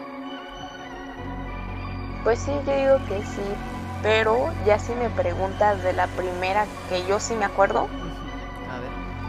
es, eh, y creo que ya te he contado esta historia. Cuando yo tenía más o menos 8, sí, pone que de 8 o 10 años, dentro de esa edad, mi papá tenía una tienda, esta tienda era de mayoreo, entonces eh, en la parte de al frente era donde se atiende a las personas y en la parte de atrás tenían dos bodegas. Eran dos bodegas pero se conectaban, entonces podrías decir que era una muy grande. Pero pues no funcionaba la luz o a veces no le ponían focos y no se veía nada. Esta bodega, una parte se cerraba con una puerta de, de metal y la otra con cortina. Pero yo recuerdo que a mí me daba mucho, mucho miedo. A mí no me gustaba entrar a la bodega porque yo sentía que alguien me veía. Yo, yo sentía ahora sí que como que una presencia. Y cada que yo bajaba, porque eso sí, yo siento que viví toda mi infancia ahí, porque era de, sales de la escuela, llegas al, a la tienda, ahí, hace, ahí hacía mi tarea, ahí comía, hasta las seis o siete que ya cerraban la tienda y me venía a mi casa simplemente a bañarme y a dormir. Entonces, pues sí me pasaba mucho tiempo ahí. Y cada que me mandaban por alguna cosa que estuviera en la bodega, yo pedía que me acompañaran. Pero bueno, a lo que iba es justamente a esa puerta. Esa puerta eh, no tenía vidrio, entonces la tapaban con una bolsa de basura de estas negras. Sí y ya no se veía. Entonces ya mi papá cerraba, yo veía cómo cerraba y ya nos íbamos de regreso a la casa. Entonces yo empecé a tener sueños. Mi sueño se basaba en que yo iba ya sea en una moto o en un coche. Y yo daba la vuelta haz de cuenta que donde debía de estar, eh, donde se atendían las personas, pues era como calle. Pasabas esa calle en forma de círculo y luego pasabas por esa bodega, tanto la puerta como por donde se, cierra, se cerraba con cortina. Y así, al principio me acuerdo que mi sueño simplemente era ese, que yo pasaba en coche o en, o en moto dando círculos.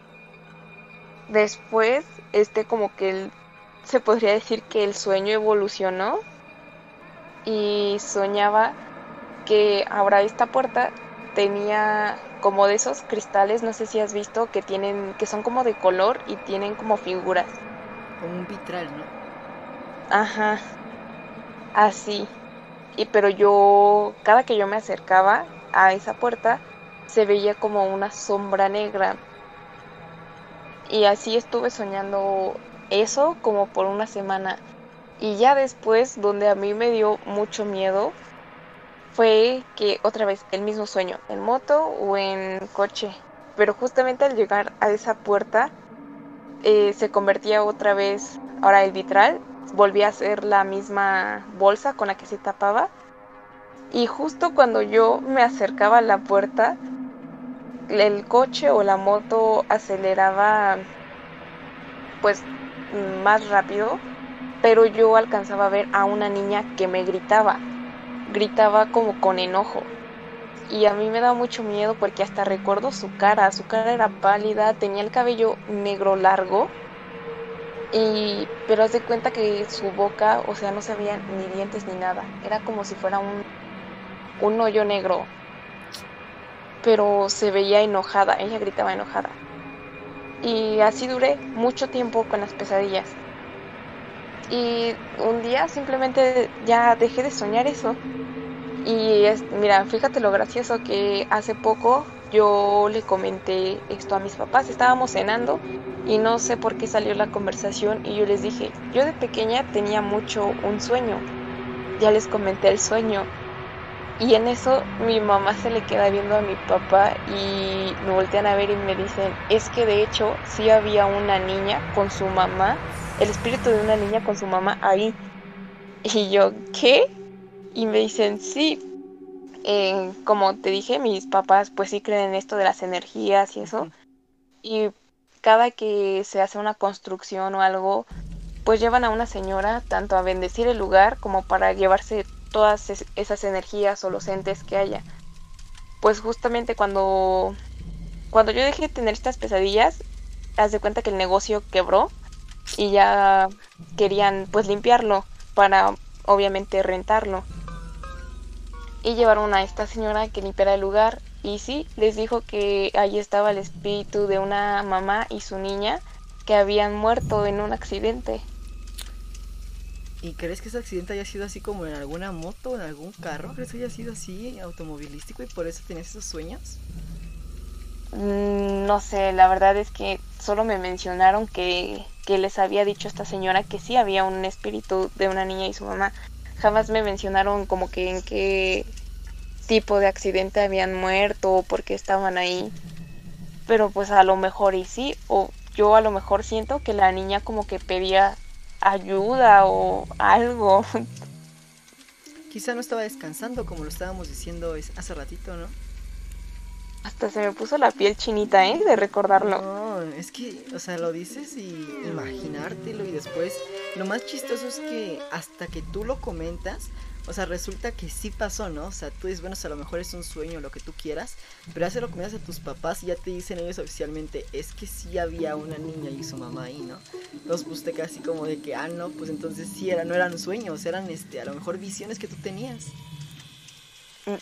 Sí, te digo, y lo más gracioso, bueno, lo más raro es que, pues de hecho yo me acabo de enterar hace como un año a lo máximo. Y esos sueños los tuve como a los 8 o 10 ¿Y cuánto tiempo te duraron esos sueños, Andy? Más o menos, ¿recuerdas? Mm, yo diría que sin mentir, un año de estar soñando.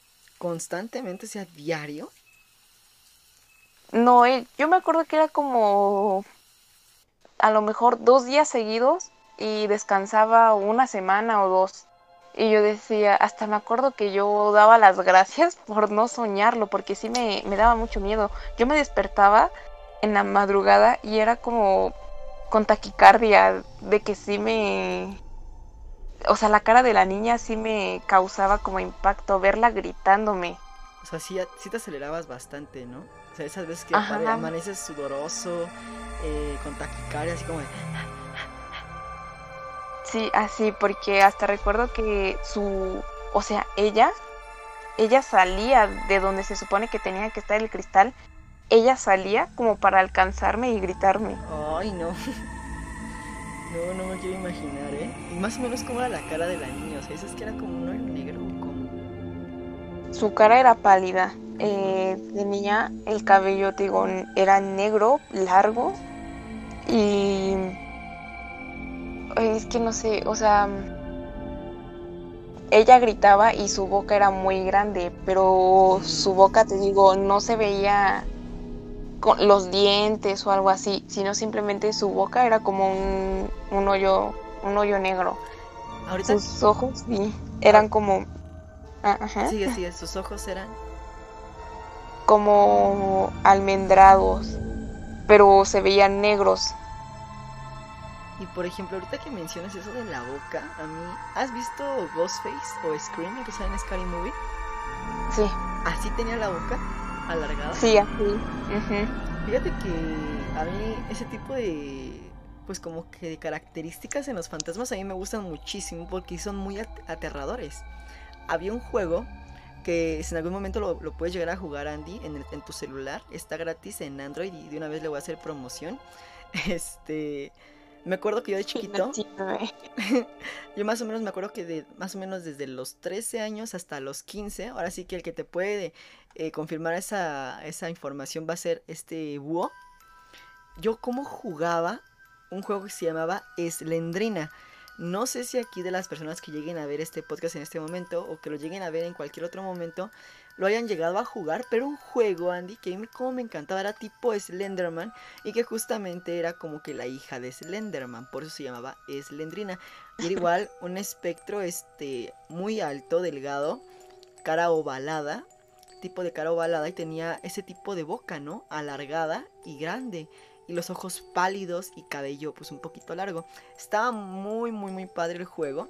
Digo, yo creo que si puedes jugar en algún momento, yo creo que te va a gustar. Pero digo, eso me gusta mucho en los fantasmas, o sea, imaginarme, porque siento que es como una cara de de angustia, de desesperación, de dolor, ¿no? Sí, exacto, como que eso reflejaban. Eh, lo acabo de buscar, de hecho, para ver más o menos.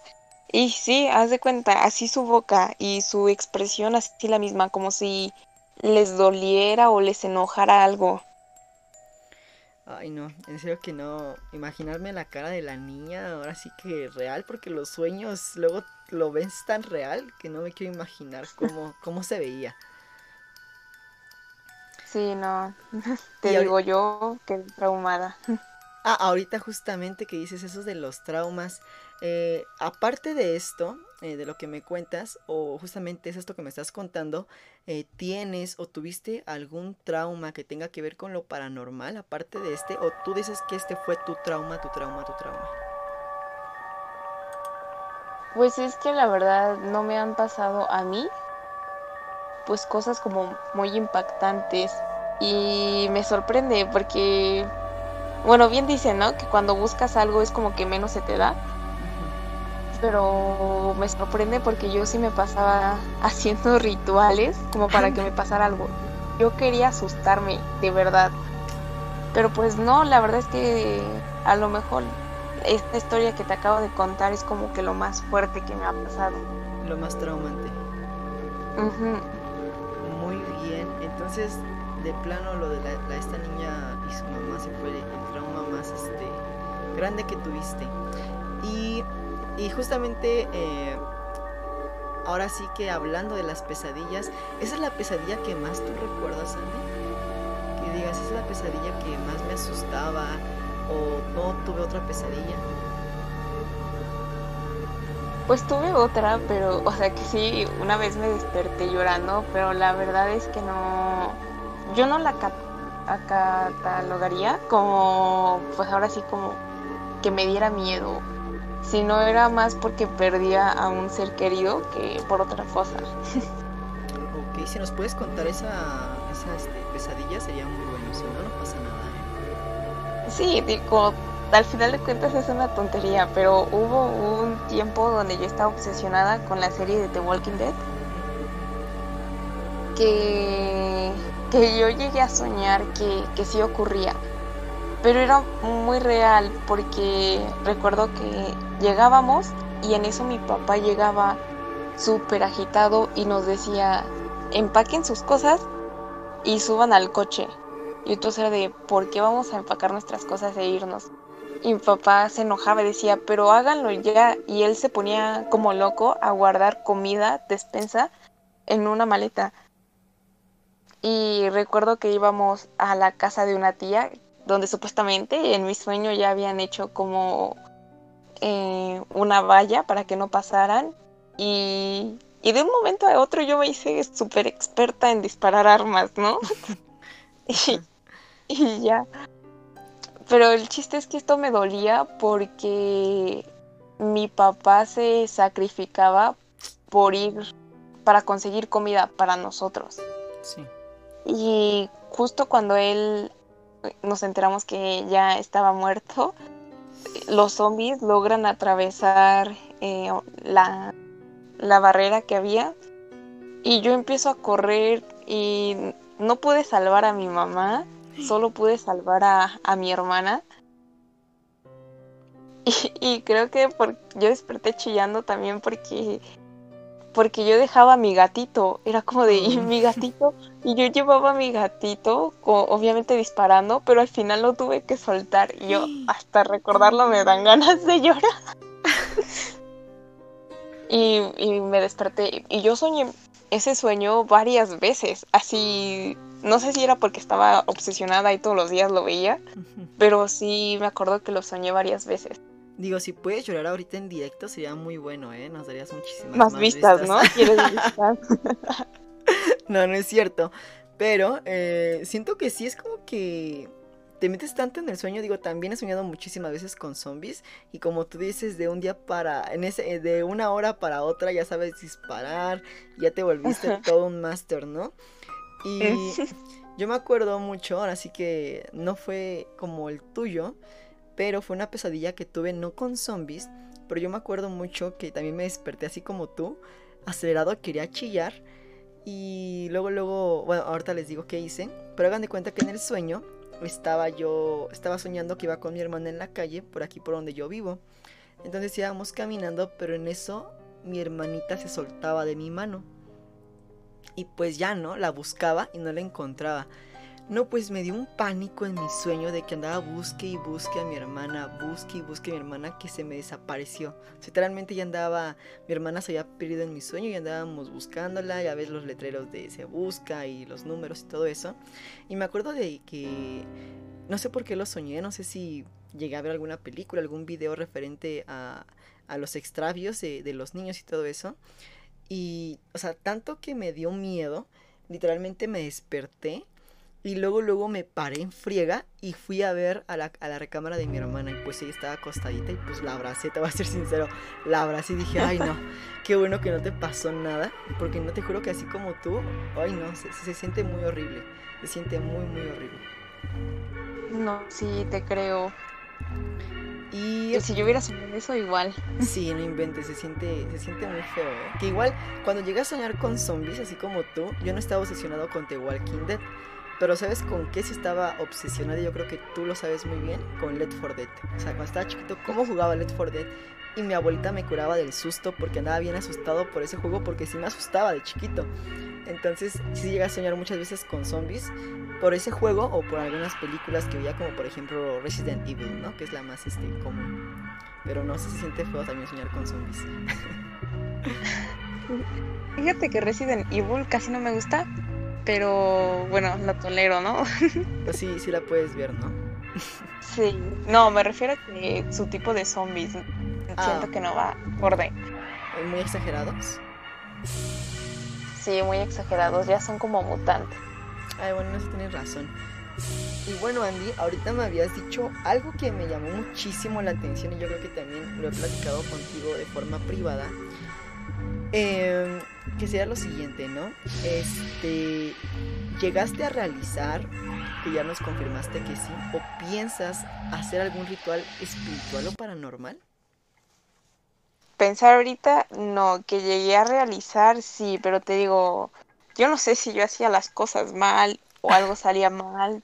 Bueno, que ahora, gracias a Dios, digo, no me pasó nada. Pero en su momento sí me, como que sí me enojaba de que no pasaba nada. Pero yo creo que a lo mucho llegué a realizar cuatro o cinco. ¿Y nos puedes repetir cuáles fueron esos rituales que, que hiciste, Andy, por favor? Por ejemplo, el que te mencioné de la puerta, sí lo llegué a hacer. Sí me asustaron, pero fue como un susto muy leve porque ya no pude continuar. Y puse la vela, hice pues lo que te decían y lo toqué y me aventaron la puerta y yo dije, no, ya, de aquí, ya no pasó. Y dije lo que tenía que decir, dije muchas gracias y ya. Ahí nos vemos. Ajá, sí, ya no soporté seguir haciéndolo. ¿Qué otro hice? Eh, no sé si llegaste a escuchar uno donde jugabas a las escondidas con un espíritu, pero a través de un muñeco. Ah, del muñeco, ¿eh? Sí. Que le metías como que al espíritu del muñeco y tenías. Eh, no, no tenías que dejarte que te encontrara, porque si no te mataba, algo así, ¿no? Ajá, sí. Ese no me salió. Te digo gracias a Dios, porque si hubiera salido, yo no sé qué hubiera hecho. Eso sabes en donde yo lo vi con Dross, en un, en un video que se llamaba Los siete rituales más perturbadores de la historia. Eh, no, no he visto ese video. Yo veía antes un youtuber eh, que ya después pues ya se vio todo muy falso, pero pues sí, al principio sí me metía como mucha... como que esa espinita de intentar algo. No me acuerdo el nombre ahorita, la verdad, pero sí. Y bueno, el chiste es que lo hice. Agarré un muñeco, hice pues ahora sí que todos los pasos pero creo que mi error fue no haberlo hecho a la hora. y, qué bueno, ¿eh? Que no, porque si no. Muerta. F en el chat, ¿eh? La verdad, pobrecita. Todos pongan F, por favor. F en el chat. Ajá. Eh. ¿Cuál otro, Andy? Llegué a realizar, este casi no creo, no creo que haya sido verdad, pero de todos modos lo hice porque me daba curiosidad el de Baby Blue. Ah, el de Baby Blue también, muy famoso. Pero yo siento que obviamente tú sentías como más pesado por que se te cansaban las manos, que por otra cosa, ¿eh? ¿Y si, lo, o sea, lo hiciste? O sea, ¿sí te salió? Yo sí llegué a sentir pesado. Pero, o sea, te digo, igual yo pues con ahora sí que creer en la ciencia, ¿no? Digo, obviamente me voy a cansar de tener los brazos así, no creo tanto, pero sí, sí llegué a sentir cosas, ¿eh? Ya ves que dicen que el bebé te empieza como que a palpar. A tocar y arañar, ¿no? Dicen también. Ajá, sí. Pues yo luego, luego, cuando sentí pesado y empecé a sentir cosas, me acuerdo que prendí la luz y dije, no, no. Y me autoconvencí de que había sido eso, de que yo me había cansado, de que no había pasado nada. Oye, no inventes. Creo que pues esos son como los que mejor hice, los que traté de seguir bien. Y de hecho, este también yo he querido hacerlos muchas veces, pero mi mamá me dice que no lo haga porque estoy loco, ¿no? Y aparte, pues no puedo porque como mi mamá casi siempre está aquí en la casa, entonces como que si me cacha o me empieza a escuchar ahí en el baño la de Baby Blue, Baby Blue, pues imagínate me va a dar mis zapes. Pero este tenía muchísimas ganas. El único que yo hice fue uno de las escaleras y eso no me salió. No sé si lo llegas a escuchar. Como yo vivo en un... Sí, también lo hice. También, yo vivo en un edificio, entonces nos subimos literalmente a la azotea y nos empezamos a bajar con los ojos vendados y a contar el número de escaleras. Primero de arriba, de abajo hacia arriba y ya la prueba era de abajo, de, arriba hacia abajo, ¿no? Y tenías que contar de más porque ya habías bajado como que al infierno, ¿no? O a otro, otra dimensión. Algo así, pero, pero no me salió. La verdad no me salió. ¿A ti sí te salió? No, yo fui muy nena, no, no sé. A mí me acuerdo que ya iba en el setenta y tantos. Y dije, no, pero pues si llego, ¿qué voy a hacer? O sea, sí me entró pánico y dije, no, ¿para qué ando haciendo esto? Y ya no lo hice. Y que te quitas, eh, que, que abres los ojos, ¿no? Y que ya estoy abajo. No. y ahora algo también que me gusta mucho preguntarles a, aquí a los que vienen. Este, ¿te gustaría en algún momento llegar a jugar la Ouija? Sí, ya me lo han preguntado varias veces y sí, sí me gustaría. Siento que ha de ser algo algo nuevo, o sea, primero que nada, antes que nada, obviamente lo jugaría para saber si realmente es cierto que, que puedes hablar, ¿no? Con el más allá. Obviamente sentirlo yo, de que no ver a alguien jugando y no saber si realmente ellos la están moviendo o no. O sea, saber yo por mí misma que sí sirve o no. Exacto. Y segunda, pues, o sea, si hice estas como invocaciones, obviamente me gustaría jugar ya, ya sería la Ouija a otro nivel, siento yo. Pues cuando quieras, Sandy, yo también estoy dispuesto a jugar la Ouija, pero ya te lo dije a ti, o sea, sí me gustaría jugarla en un panteón, ¿eh? La verdad. Es una así. Conste, ¿eh? Y de hecho, si nos animamos, hasta transmitimos en vivo, ¿eh? Jugando la Ouija en un panteón a las 3.33. ¡No, hombre! ya no regresamos a nuestras casas.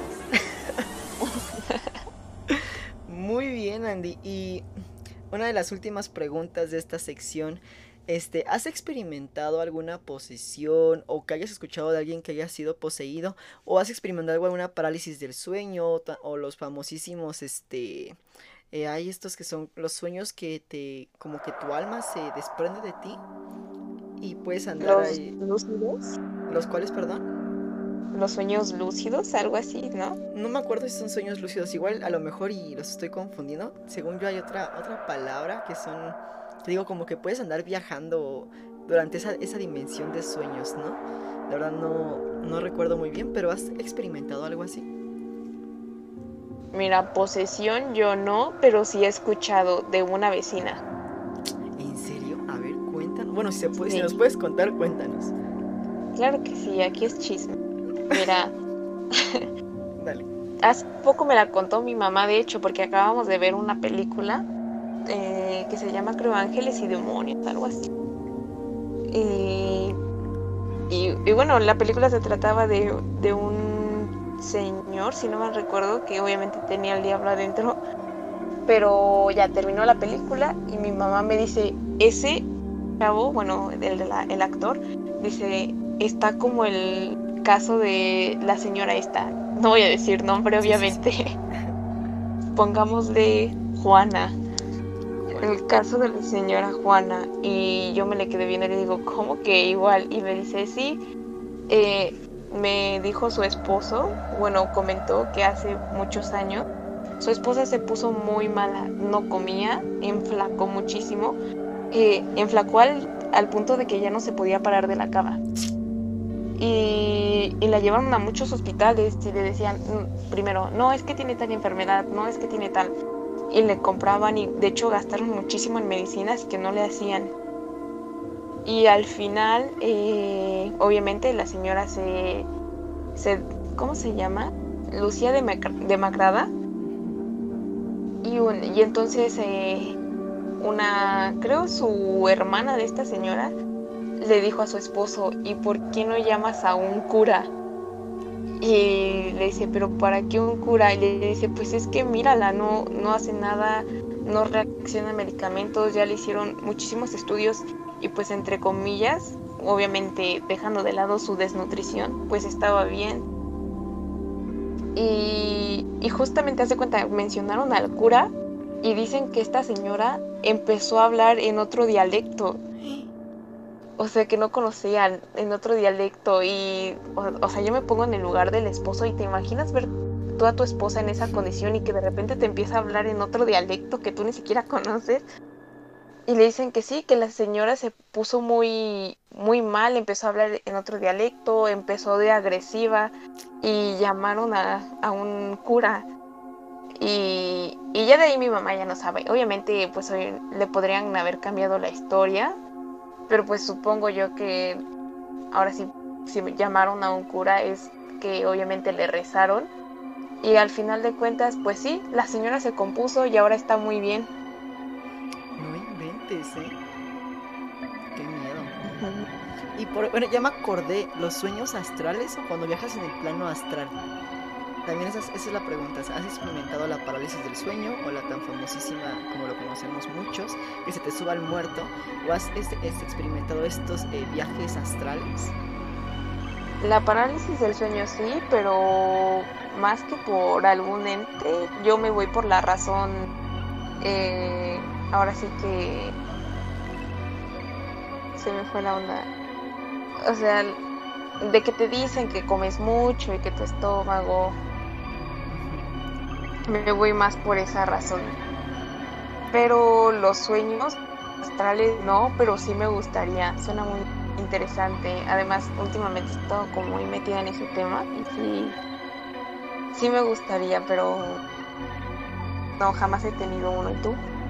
No, ni parálisis ni eh, sueño astral, ¿eh? que también tengo muchísimas ganas de que en algún momento pueda realizar un, un sueño este, astral y que justamente ya lo hemos estado platicando en algunos otros directos, Santi, fuera de, de este podcast de terror, que lo hemos estado platicando en directos de Let for Dead, que es cuando a veces nos vamos como que a pláticas muy, este, mm, pues muy amenas, ¿no? Y que también nos estabas comentando tú sobre este sueño ideal, ¿no? Que también se me hizo un tema muy interesante y si se los quieres llegar a contar aquí a los que nos están viendo sería espectacular.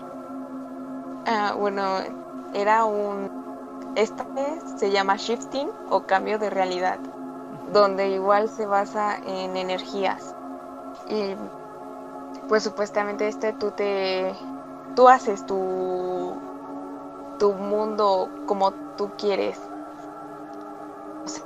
Soy gordita, pero en mi en mi realidad deseada quiero ser flaquita, pues pongo quiero ser flaca o te mentalizas tú. Pero esto dicen que te vas a otra a otra realidad, ahora sí como dice su nombre. Porque aquí te lo basan en que así como diferentes universos, pero aquí le llaman realidades, diferentes realidades.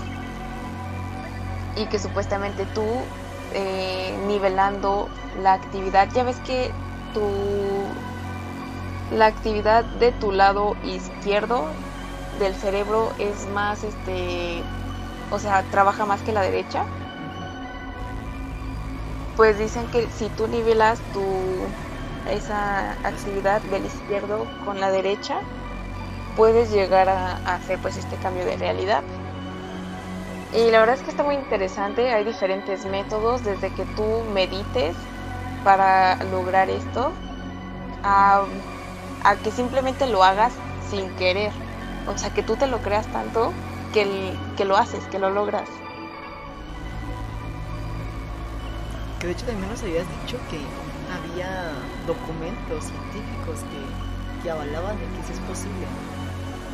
Ah, sí, supuestamente salió que la CIA, si no mal recuerdo, tenía una investigación donde a sujetos los pusieron con sonidos REM, que es especialmente para nivelar los niveles de actividad en, en el cerebro para que tuvieran ajá, los mismos niveles de actividad y que así ellos pudieran cambiar a la realidad que obviamente pues a la, la CIA quería llegar a cierta realidad, no ponen, pero o sea, sí te van explicando cómo haz esto para llegar a tal lugar.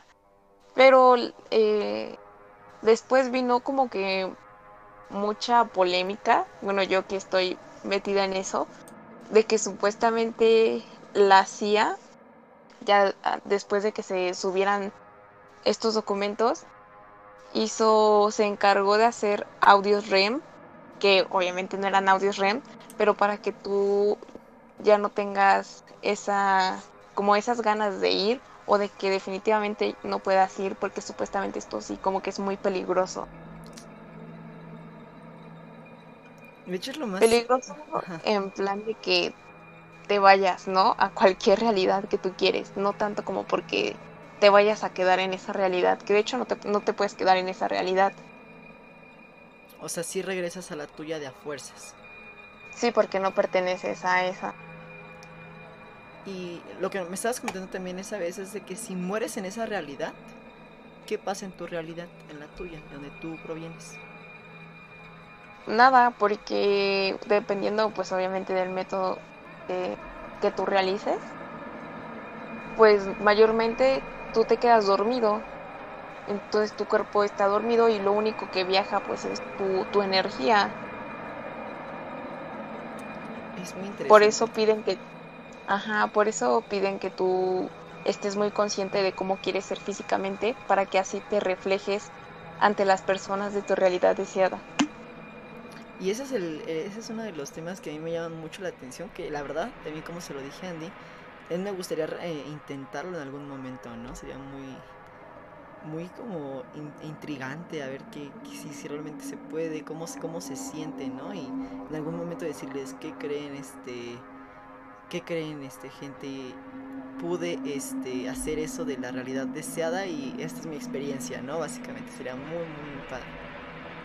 Sí, fíjate que yo lo he intentado, pero no lo he logrado.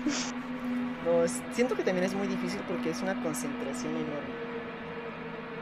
Pues dicen que en tu primera vez podría ser la muy fácil porque como que no estás tan obsesionado. Dicen que si te obsesionas, valiste, nunca lo vas a lograr.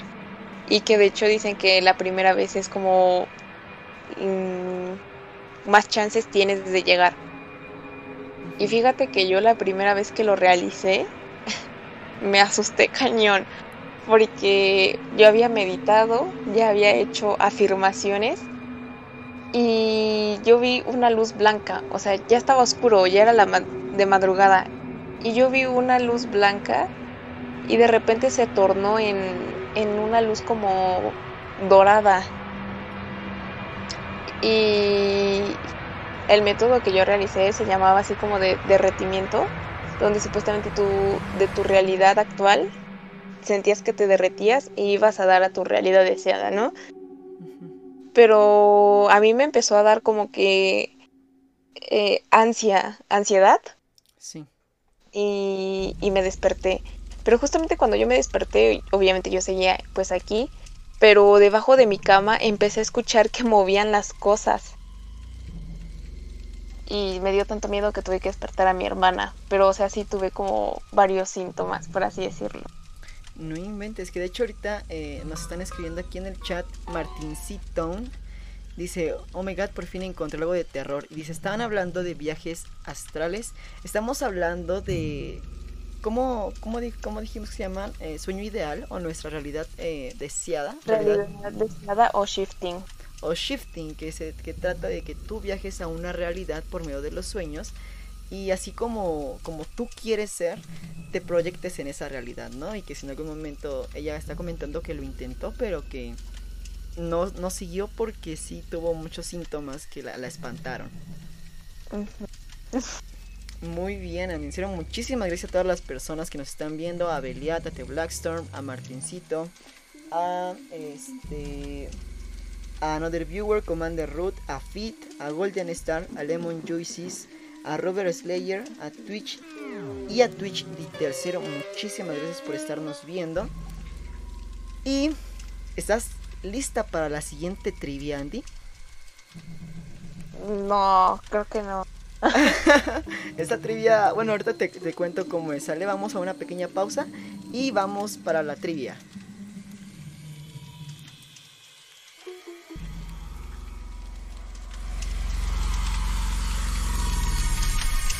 Thank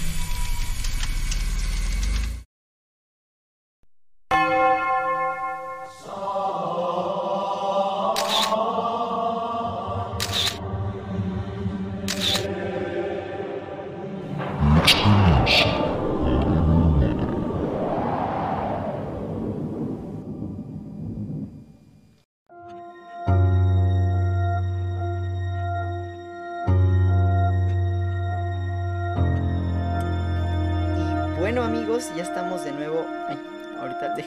Música. Otra vez se me fue, perdón, perdón, disculpa.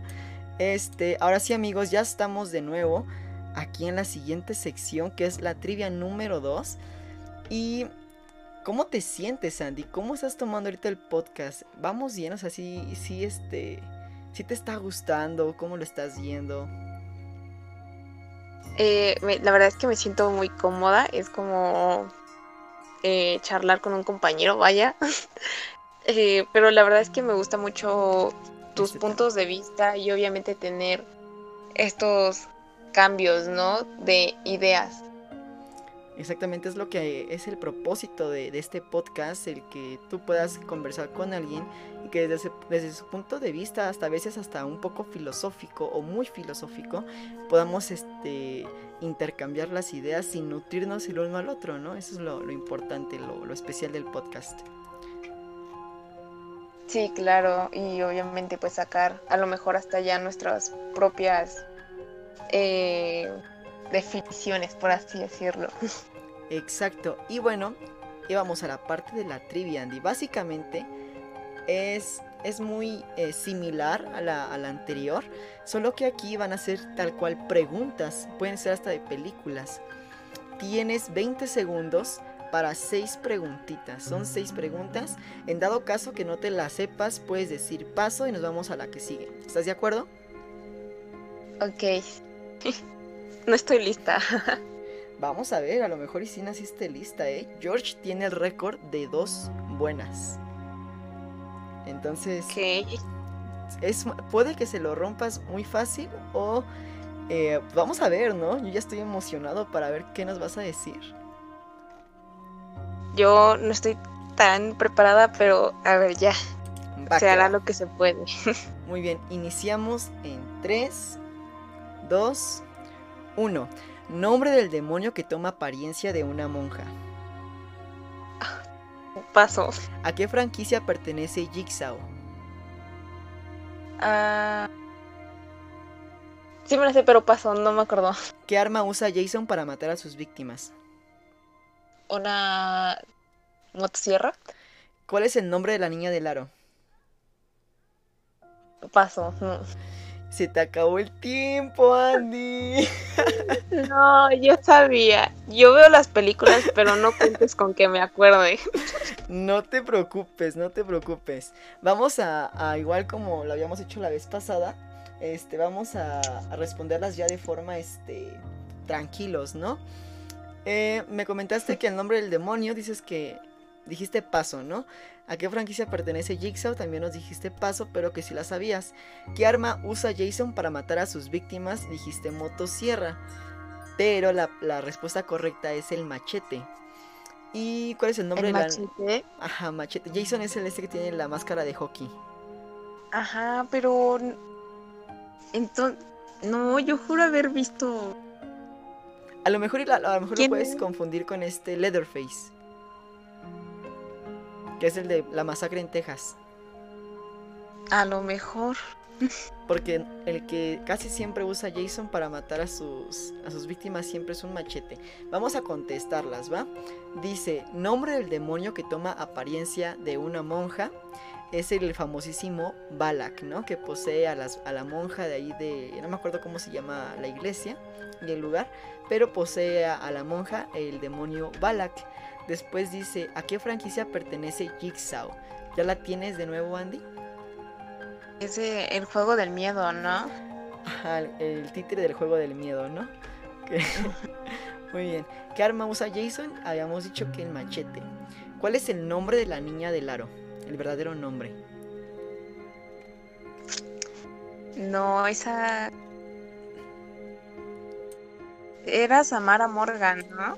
Samara Morgan, exactamente. Y también en, japonés se le conoce como Sadako, pero si hubieras dicho cualquiera de los dos, hubiera estado de maravilla.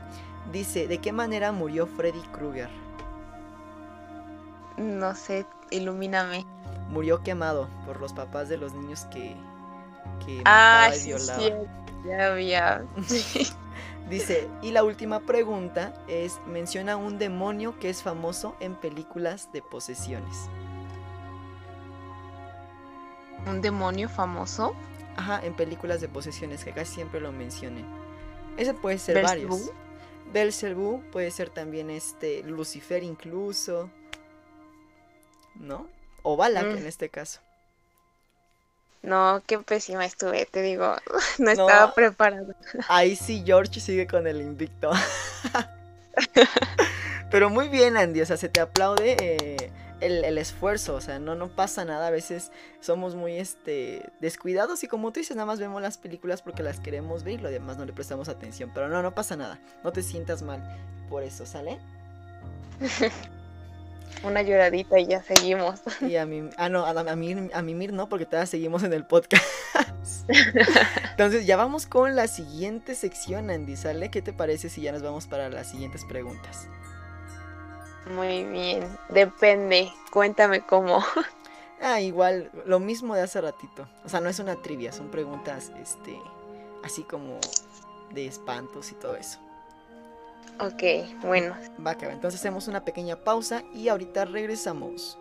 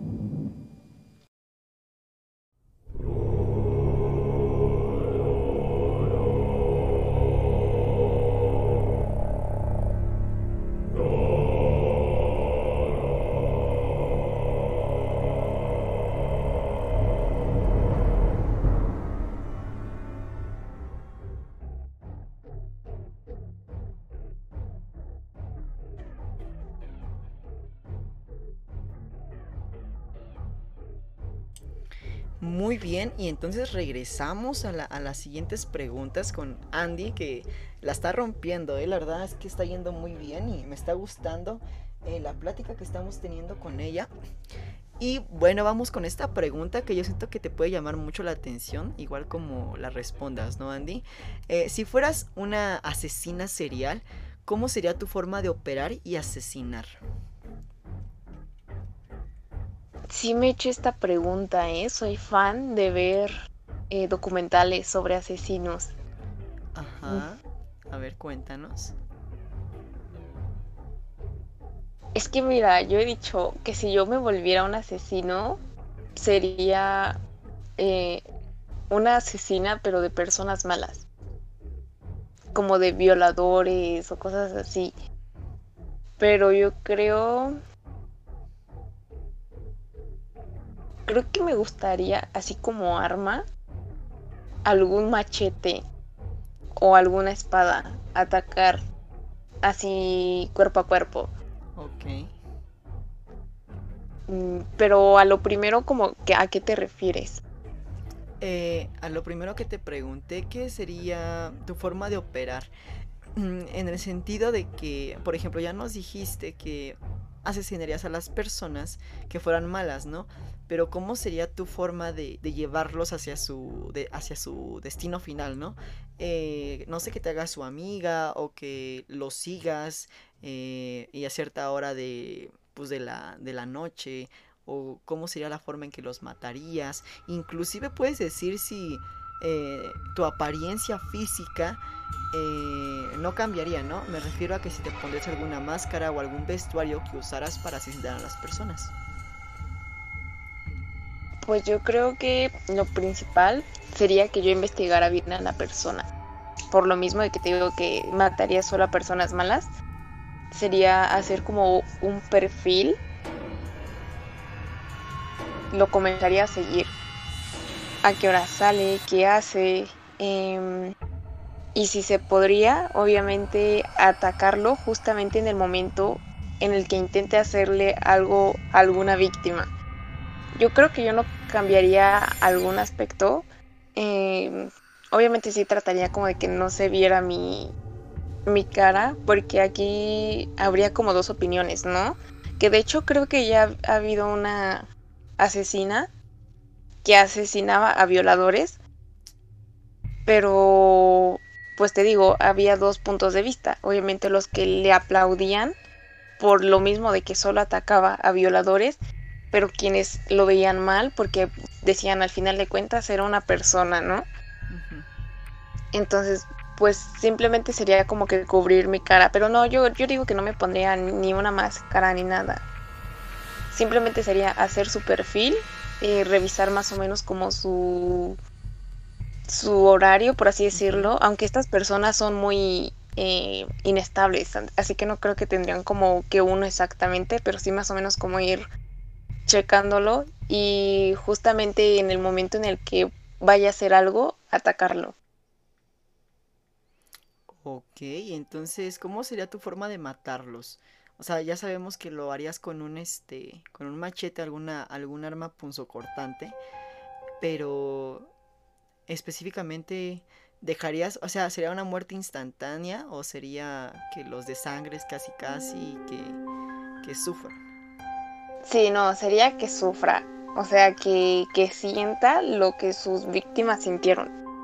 Porque a mí eso de que los maten, por ejemplo en Estados Unidos, la inyección letal y ya, se me hace una tontería. Yo haría que ellos pagaran lo que, lo que hicieron y ya después matarlos. Ándale, entonces te vas a lo sádico, Andy. Aguas. Tener cuidado con Andy. Muy bien. Y ahorita, Andy, esa, esa es tu pregunta, ¿no? O sea, ya nos, ya nos respondiste. Así sería como ellas, ella fuera en, el lado, en algún caso hipotético que ojalá nunca pase, si fuera una asesina serial, ¿no? Y regresando un poquito, ahora sí que de forma eh, no redundante, pero a lo mejor ya lo habíamos, ya lo habíamos este, comentado anteriormente, eh, ¿tú crees en las brujerías, hechizos, magia negra? ¿Y crees que si estas, estas, este, estos, pues estas, estos hechizos sean tan poderosos como para matar a alguien? ¿Tú crees que es posible? Sí creo, pero prefiero creer más en la buena. Pero pues si quieres hablar, obviamente, pues de la mala como la que a todos nos alejamos, yo creo que sí, sí es posible matar a alguien. Obviamente no, no en plan de que, mm, no sé, vayas y le digas a alguien que lo quieres matar y simplemente haga una cosa y ya se muera, no. Sino que, pues a lo mejor que haga al, no sé si llamarlo hechizo, pero pongámosle así, algún hechizo y que no sé, a lo mejor esta persona se ponga muy enferma y que por eso se muera o de que no sé, de que pierda el apetito y poco a poco se vaya muriendo, sí. Ah, ok, entonces tú no crees que sean agentes directos, ¿no? O sea, crees que es de alguna forma indirecta, ¿no? Que provocan eh, la muerte, como tú dices, que ya no lleguen a comer o diferentes situaciones, pero que no lo hagan esto de forma directa, que no sean agentes directos, vaya. Sí, no, nunca he escuchado, sí he escuchado de varias, como te menciono, de que les causen alguna enfermedad, sí, pero así muy directo de que le hagan algo y ya se mueran, no. Ok, Andy, muy bien. Digo, de, mi parte tampoco jamás he escuchado eh, algo similar, que tú digas, no inventes, eh, se murió, alguien le hizo esto y se murió, ¿no? Pero pues quizá en algún momento ya que llegue a pasar por algo así o que yo sepa, pues créanme que les voy a contar. Y eh, Andy, de forma ya un poquito más este, humana posible, ¿cuál es tu miedo fantasioso o superficial? Como por ejemplo la oscuridad, Em, no sé, un animal, pero de forma superficial. Yo no tengo ese miedo, créeme que sí me lo he preguntado. muchos tienen miedo a las alturas o, a estar solos. A mí no. De verdad que yo me he puesto a pensar, a reflexionarlo y no. Obviamente sí, sí tengo miedo y creo que, como mencionaba antes, mi mayor miedo es que me llegue a pasar algo, así como que me violen, no sé, a mí me hablas de violación y es como un miedo horrible, pero así de que a las alturas o a estar oscuras, no, ninguno. No, y es un miedo muy entendible, ahorita que lo dijiste, ojalá nunca te pase, porque bueno, ahora sí que independientemente de que ahorita pues Andy está con, con Ave Legends, que en este caso yo soy Ave Legends, pero eh, de forma ya, ya muy privada, Andy y la persona que está haciendo Ave Legends, a la persona que, que protagoniza o que imita Ave Legends, que es Ángel, que es este, la persona que yo soy en realidad, somos muy, muy amigos, o sea, tenemos una amistad muy padre. Y la verdad, imaginarme que le llegue a pasar eso a Andy o a una persona que yo quiera muchísimo, no sé. Si, si yo hubiera podido haber hecho algo en ese momento y no lo hice, jamás me lo perdonaría. Pero ojalá nunca te pase nada, Andy. En serio, ojalá, jamás. Y si en algún momento pues llegases a tener la necesidad de, de pedirme ayuda o de que te esté pasando algo y, no tengas con quién, aquí estoy yo, ¿eh? En serio, ojalá nunca te pase nada de eso. No, gracias, y sí, no, ojalá a nadie, de verdad que nadie, ya sea conocido, ¿no? No. A nadie. Y ahora ya nos dijiste de tu miedo más eh, superficial hasta cierto punto, ¿no? Pero ¿cuál es tu miedo ahora sí, el más profundo que tú tengas? Que dices, ya no va a lo superficial, o sea, es algo que, que puede pasar, que me da mucho miedo y que siempre que lo pienso deseo que nunca me pase o que nunca pase. Hmm.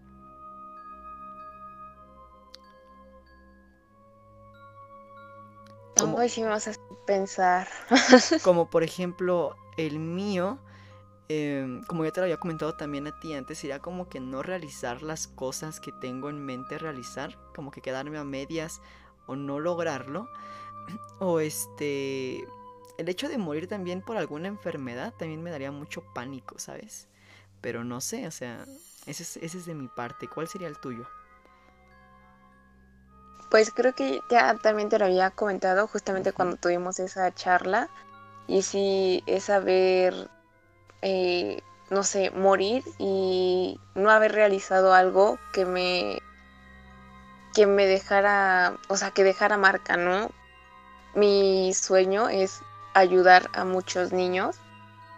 Y entonces, si, si yo no llego a realizar algo, aunque sea pero que yo sé que ayudó a varias personas, si yo no lo hago, me voy a sentir muy decepcionada, ¿sabes?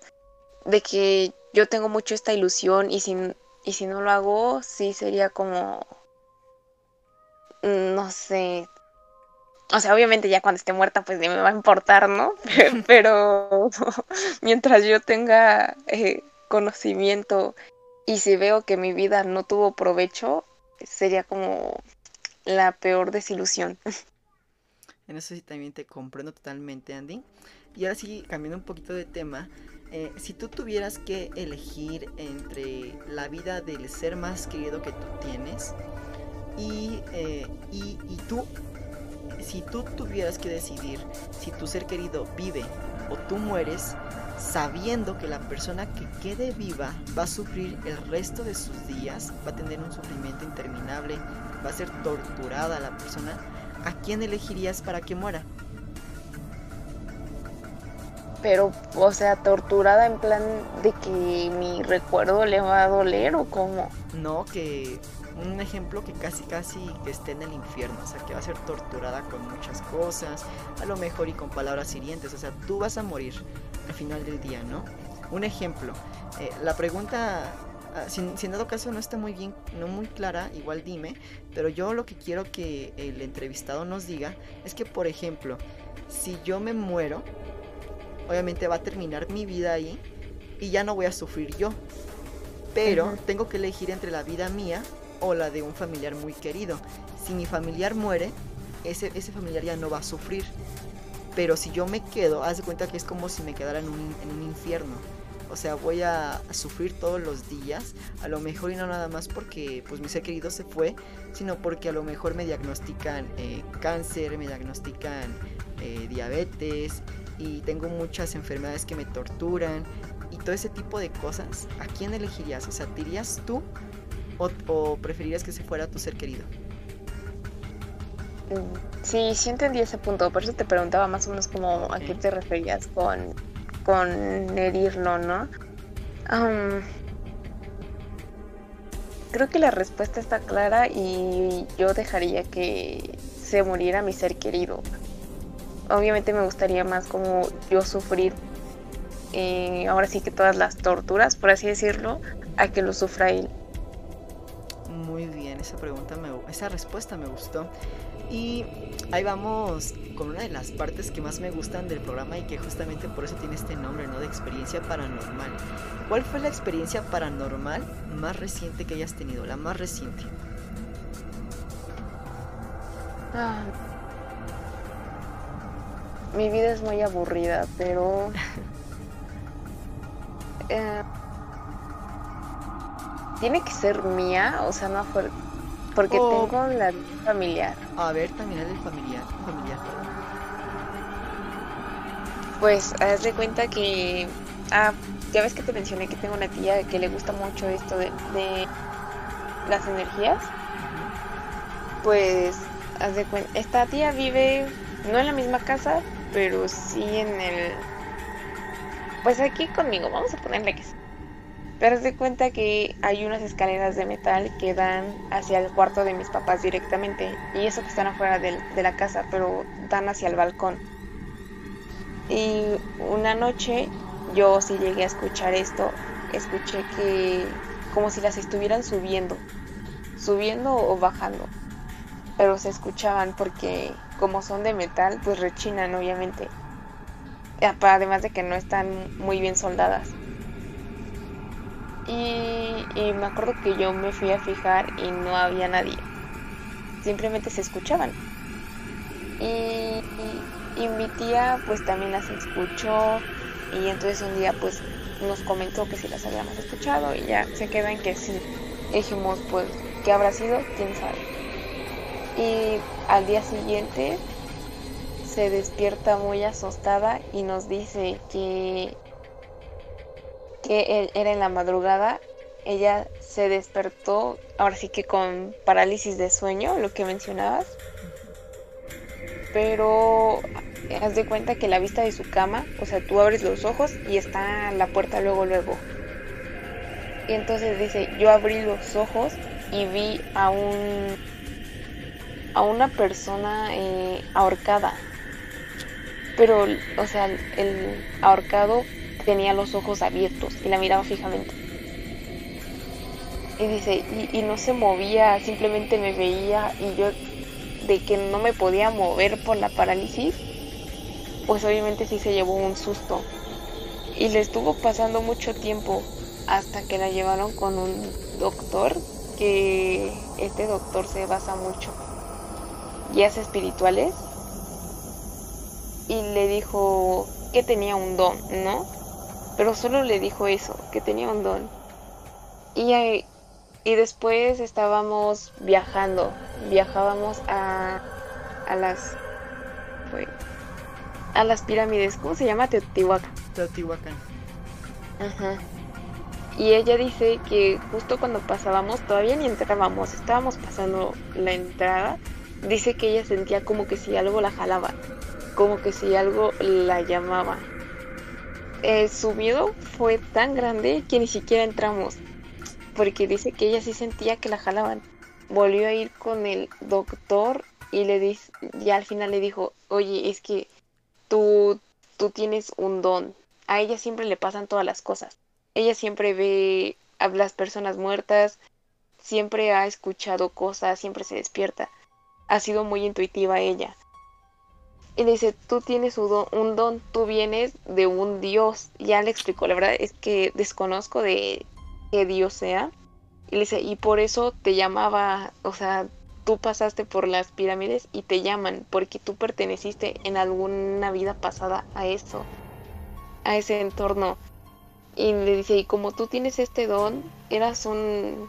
Eh, desconozco el nombre, pero ya ves que antes también había de estas personas que supuestamente veían estas cosas. Pues así, ella era una persona así en su época. y un oráculo? Mm, no, no sé si le llamaría así, pero supongamos, ¿no? Y, y que la buscan mucho, o sea, los espíritus y personas la buscan mucho a ella porque ella tiene ese, pues esa energía que los atrae. Y, y bueno, o sea, lo que le pasa, a mí me da mucho miedo cada que nos cuenta, porque casi siempre es en, en su cuarto, en, en la casa donde estamos nosotros.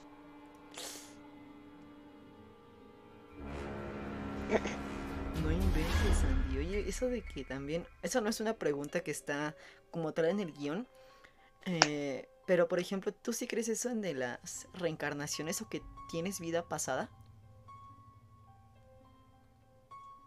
Ah, yo no. Ok. Yo sí no soy.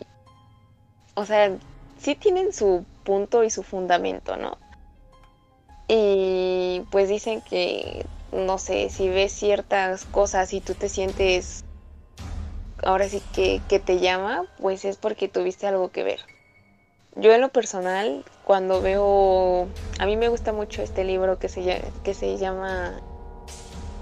Eh, ah, me gusta tanto que hasta se me olvidó el nombre. Orgullo y Prejuicio. Y hay una película y está ambientada en los bailes y en los años de 1800. Y a mí, haz de cuenta que yo la veo y como que me, me transporto, o sea, sí siento que en algún momento estuve ahí, ¿no? Pero por alguna razón yo me niego como que a creer que tuviste vidas pasadas, porque yo siento que después de la muerte ya no hay nada. Y bueno, ahorita que lo mencionas, ¿qué crees que pasa después cuando uno muere? O sea, ¿crees que de plano sea como esa, esa luz que de plano se apaga y ya no pasa nada? ¿O crees que viajamos a otra dimensión? ¿O, o renacemos? Bueno, que en ese caso tú dices que no crees en que renazcas o que vuelvas a nacer, ¿no? ¿Qué crees que pase? Pues yo creo que te mueres y ya, ahí te quedas. O sea, ya cumpliste tu, tu ciclo, por así decirlo, y ya yo no creo más. Muy bien, Andy, muy bien. Y eh, cambiando ahorita también eh, la pregunta, eh, ¿cuál sería la edad y la forma de tu muerte ideal? O sea, ¿los cuántos años te, te quisieras morir? ¿Y cómo te quisieras morir?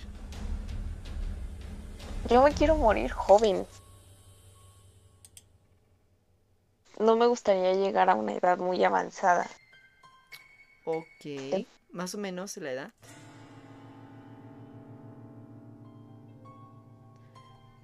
¿A los cuántos años te gustaría morir? A los 70 y eso ya se me hace mucho. Ah, y eso yo pensé que más joven. Dijiste que me quiero morir joven. Yo pensé que así se me hizo joven a los 26, ¿eh? es que no sé si te acuerdas que ya te había mencionado que mi edad sería los 29. Pero por lo mismo de que te mencioné, de que si yo no llego a hacer algo en mi vida me sentiría decepcionada, pues sí quiero darme como que un lapso más grande. ¿A los cuántos? ¿A los 70 entonces sería lo máximo? Sí. Muy bien, ¿y cómo te gustaría morir?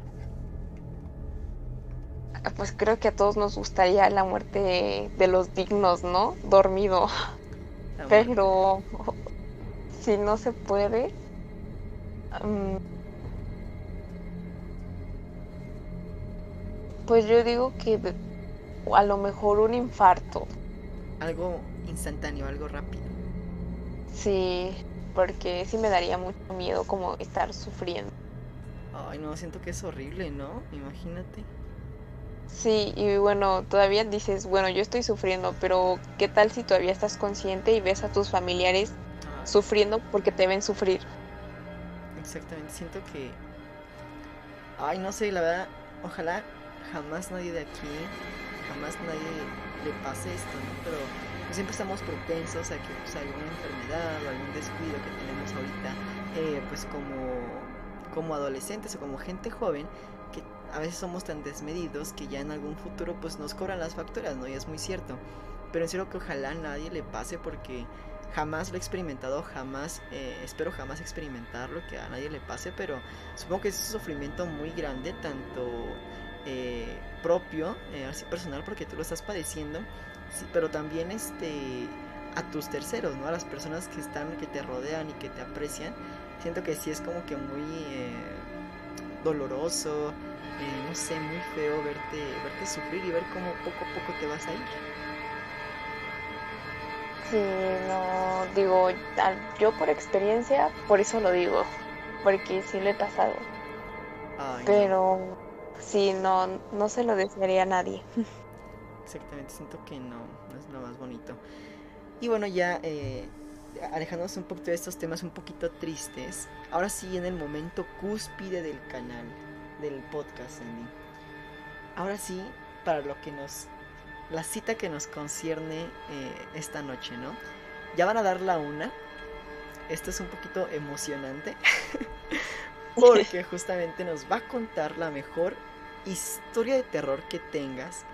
La mejor experiencia paranormal que te haya pasado ya sea a ti o algún familiar, pero que, que tú creas que, esto, que eso fue real, ¿no? Que, que el motivo de este programa es que la gente, que gente que, que en este caso yo conozco, nos cuente las historias, porque vamos a saber que son reales, ¿no? O sea, no serían capaces de mentirnos.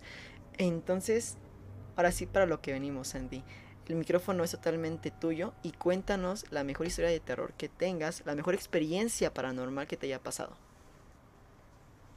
Bueno, esta no me pasó a mí. Como te comenté antes de iniciar, eh, ahora sí que el en vivo, yo traté de recordar experiencias que me pasaran a mí o a mis familiares basándome en algo. Yo quería hacerlo basándome en, las leyendas justamente de México, ya sea en las brujas, en los duendes, en el nahual, pero desgraciadamente no me acordé pero logré rescatar una historia que le pasó a mi hermana y que de verdad hoy en día sí nos, nos impacta, ¿no?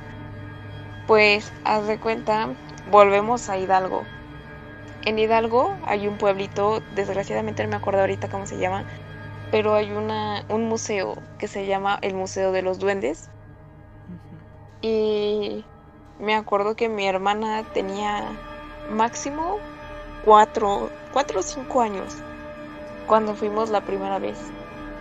Pues fuimos, eh, fue un paseo muy normal, te explicaban que si de repente a un caballo le aparecía como trencitas era culpa de los duendes, que los duendes se encargaban de tal cosa, que había pues duendes muy buenos y que te ayudaban. Así, te lo explicaban todo. Ese día, pues ya terminé comimos y regresamos a, la casa de mis abuelos, que es cuando te digo que en este tiempo la casa era, pues ahora sí que como construcción negra, pero ya podías vivir ahí, ¿no?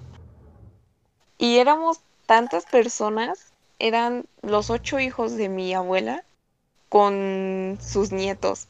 O sea, te imaginarás cuántas personas éramos. Tantas que dos o tres tíos míos se durmieron en sus coches. Y el chiste es que a mí me tocó dormirme en el cuarto de mis abuelos. Y a mis papás con mis dos hermanos les tocó dormirse en la sala. Pero la casa es tan chiquita que, haz de cuenta, entras, está la sala y luego, luego al ladito está el comedor. Les tocó dormirse en, en el piso, en un colchón inflable y ya yo justamente como las dos, porque me acuerdo que, se despertó mi, mi tía y preguntó la hora. Pero mi tía se levantó porque mi hermana, mi hermana se paraba del colchón y decía, despertó a mi mamá y le preguntó, mamá, ¿puedo ir a jugar? Y mi mamá, pues entre sueños, le dijo como de, ¿qué? Y le dice, sí, es que dice que, que vaya a jugar con él. Y mi mamá pues ya como que reaccionó y se despertó y le dijo quién. Y vio que mi hermana estaba viendo la puerta. Esta puerta también era de, de metal y tiene una, una ventana. Entonces tú ves hacia afuera. Y le dice, sí mamá, mira, me está haciendo señas de que me vaya con él. Y, y mi hermana veía fijamente a la puerta y señalaba y decía, es que me está diciendo que me vaya con él. Y medio se paró y dijo, ya me voy, ya me voy que me va a dejar. Y mi mamá despertó a mi papá y le dice, ¿ya la escuchaste? Y le dice, sí, y en eso mi papá la rodea con su brazo. Y le dice, papá, es que quiere que vaya a jugar con él. Y mi papá le dice, no, es que no hay nadie. Pues en todos en ese momento pues se le empezaron a escuchar y nadie se movía por miedo a lo que estuviera afuera o no sé, pero o sea, nadie se movía, pero todos escuchaban que mi hermana decía que se quería ir. y de un momento a otro se puso a chillar de la desesperación de que no la dejaban ir. Y entonces mi tía fue cuando se despertó y dijo, ¿qué hora es? Y le dice, las dos y, dos y tantos, casi las tres. Y salió mi abuelita y le dijo, oye, eh, hijo, ten cuidado porque estaban diciendo que, que hay, brujas, ¿no? En ese entonces todavía decían que había brujas. Y le dice, no voy a ser la bruja que se la quiere llevar. Y entonces por momentos mi hermana se dormía y por momentos se despertaba y decía que ya se iba, que la llamaba, que necesitaba ir con él. Pues el chiste es que así se la pasó mi papá. Eh, pusieron chamarras en, en la puerta, checaron que estuviera el seguro con tal de que mi hermana no se fuera. Y y así aguantó mi papá hasta las seis. A las seis de la mañana dijo, ¿sabes qué? Yo ya me voy. Alexa, bueno, mi hermana seguía dormida y la cargaron. O sea, no la quisieron soltar en ningún momento en caso de que se echara a correr o hiciera algo. Ya, total, nos fuimos y todos pensamos que ya se iba a quedar como anécdota ahí. Pues no, fíjate que que como por tres meses ella se la pasaba en el patio y hablaba sola, pero hablaba de muchísimas cosas. Y mi mamá le decía, ¿con quién hablas? Y decía, con mi amigo. Y, ella, mi mamá, pues pensó que a lo mejor tenía un amigo imaginario, porque todavía estaba pequeña. Y le dice, ah, pero o sea, se la pasaba hablando hasta en la madrugada, no descansaba. Pero ya no sé cuál fue el punto de que la gota que derramó el vaso, que al final tuvieron que llevarla con una señora y le dijo, no, es que ella trae un duende y el duende se la quería llevar, o sea, que fuera parte de ellos.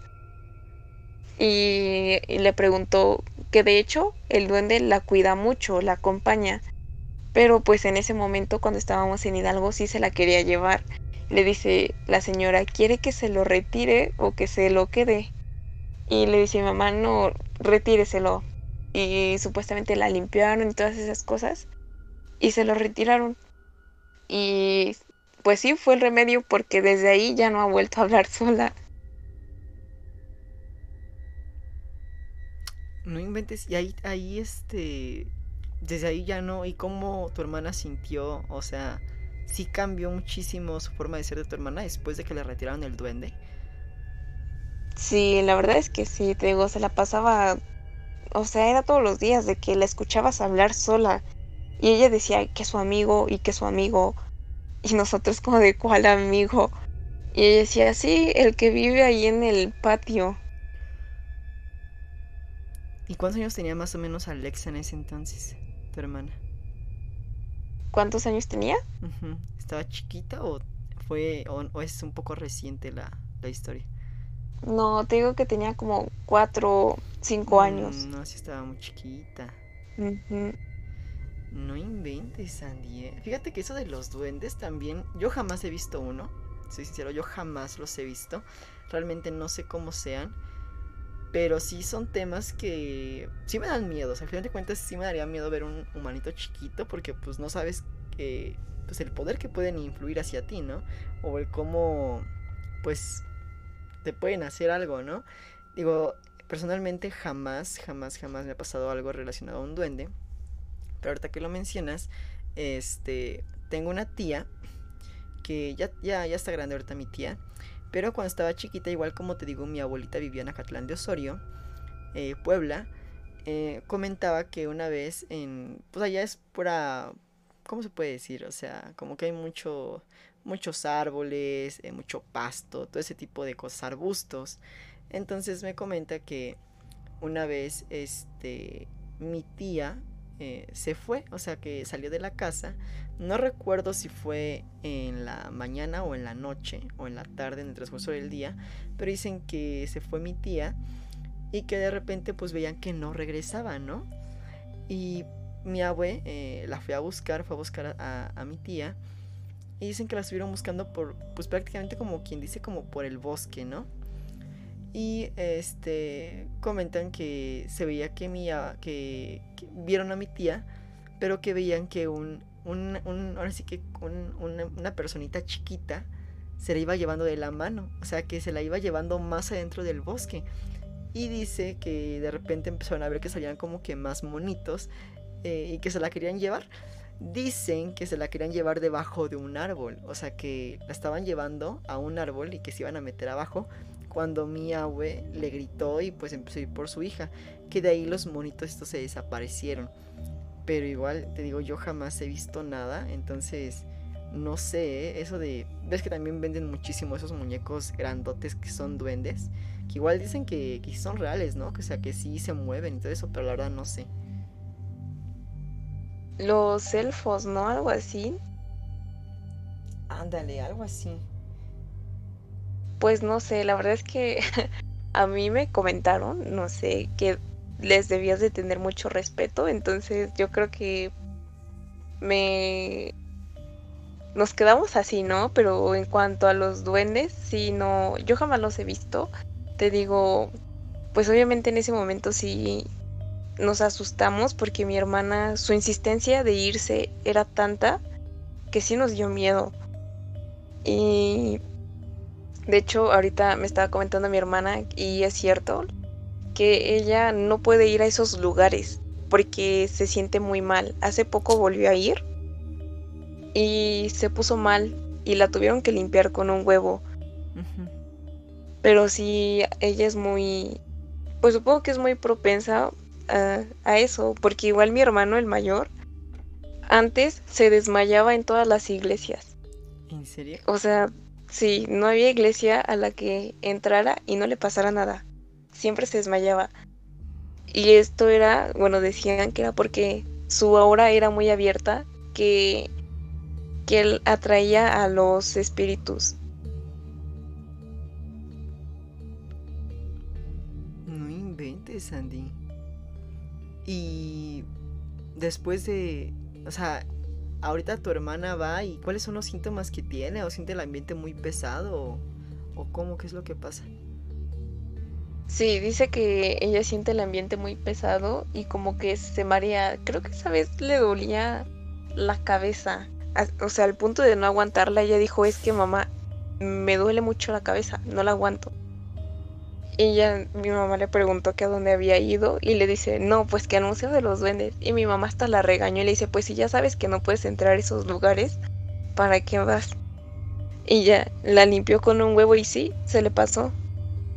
¿Y ella no recuerda nada? O sea, no sabe cómo era su, su amigo imaginario o algo así. No, dice que no, no se acuerda de nada, ni siquiera se acuerda de que nos dijo que se quería ir. O sea, de plano se le borró todo. Digo, a lo mejor puede ser porque pues todavía estaba chiquita, ¿no? No. Y actualmente ya no, ya no ha visto nada de eso. Pues que yo sepa, no. no inventes, Sandy, ¿eh? pues eso de los duendes, eh, a mí sí me da miedo. Tengo, que admitirlo, sí me da un poquito de cosa. Y la verdad, el hecho de que pues ustedes hayan visto. Eh, ahora sí que no sé si te acuerdas tú. ¿Tú estabas con ella en ese, en ese momento cuando pasó todo eso? No, te digo que yo estaba en otra habitación, pero o sea, sí escuchaba. Todos escuchábamos, pero nadie se movía. imagínate el hecho de pues, estar ahí viviéndolo, pues como que se da un poquito de miedo, ¿no? Sí. Era como yo escuchaba que ya se quería ir, pero yo no me movía porque, te digo, o sea, nadie se movía, nadie quería moverse y quién sabe por qué.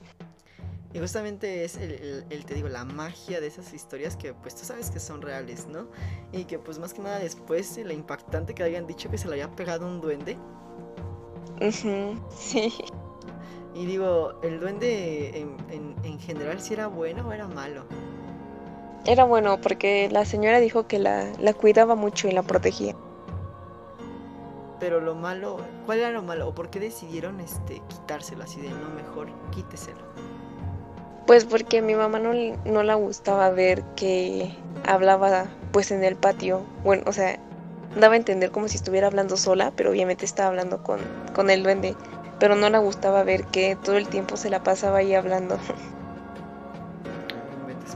Sí, imagino que también a tu mamá le daba miedo. Imagínate. Pues sí. y pues bueno, Andy, estamos llegando justamente al final del programa. ¿Cómo te sientes? Cuéntanos, ¿cuáles son tus, eh, tus, eh, pues sí, tus, este, tu experiencia eh, en este programa? ¿Cómo, ¿Cómo lo sentiste? ¿Cómo fue que te sentiste? en general, cuéntanos. Pues creo que tuvimos como de todo un poco, ¿no? Desde la piel chinita por recordar aquel, aquella pesadilla hasta como adentrarnos mucho en esto de las realidades y de los diferentes universos que podrían existir.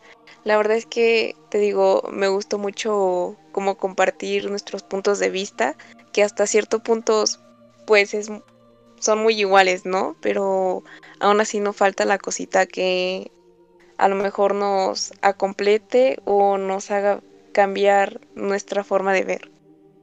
Exactamente, y pues Andy, de mi parte queda agradecerte eh, que hayas este, aceptado el estar aquí conmigo, estar en la segunda edición que al final de cuentas están ustedes este pues debutando el, el programa y que para mí es, un apoyo muy, muy, muy grande que hayas este, accedido a estar aquí en el programa, que te hayas tomado tu tiempo, que hayas este, hecho ese espacio para estar aquí conmigo. En serio, es algo que te lo agradezco bastante.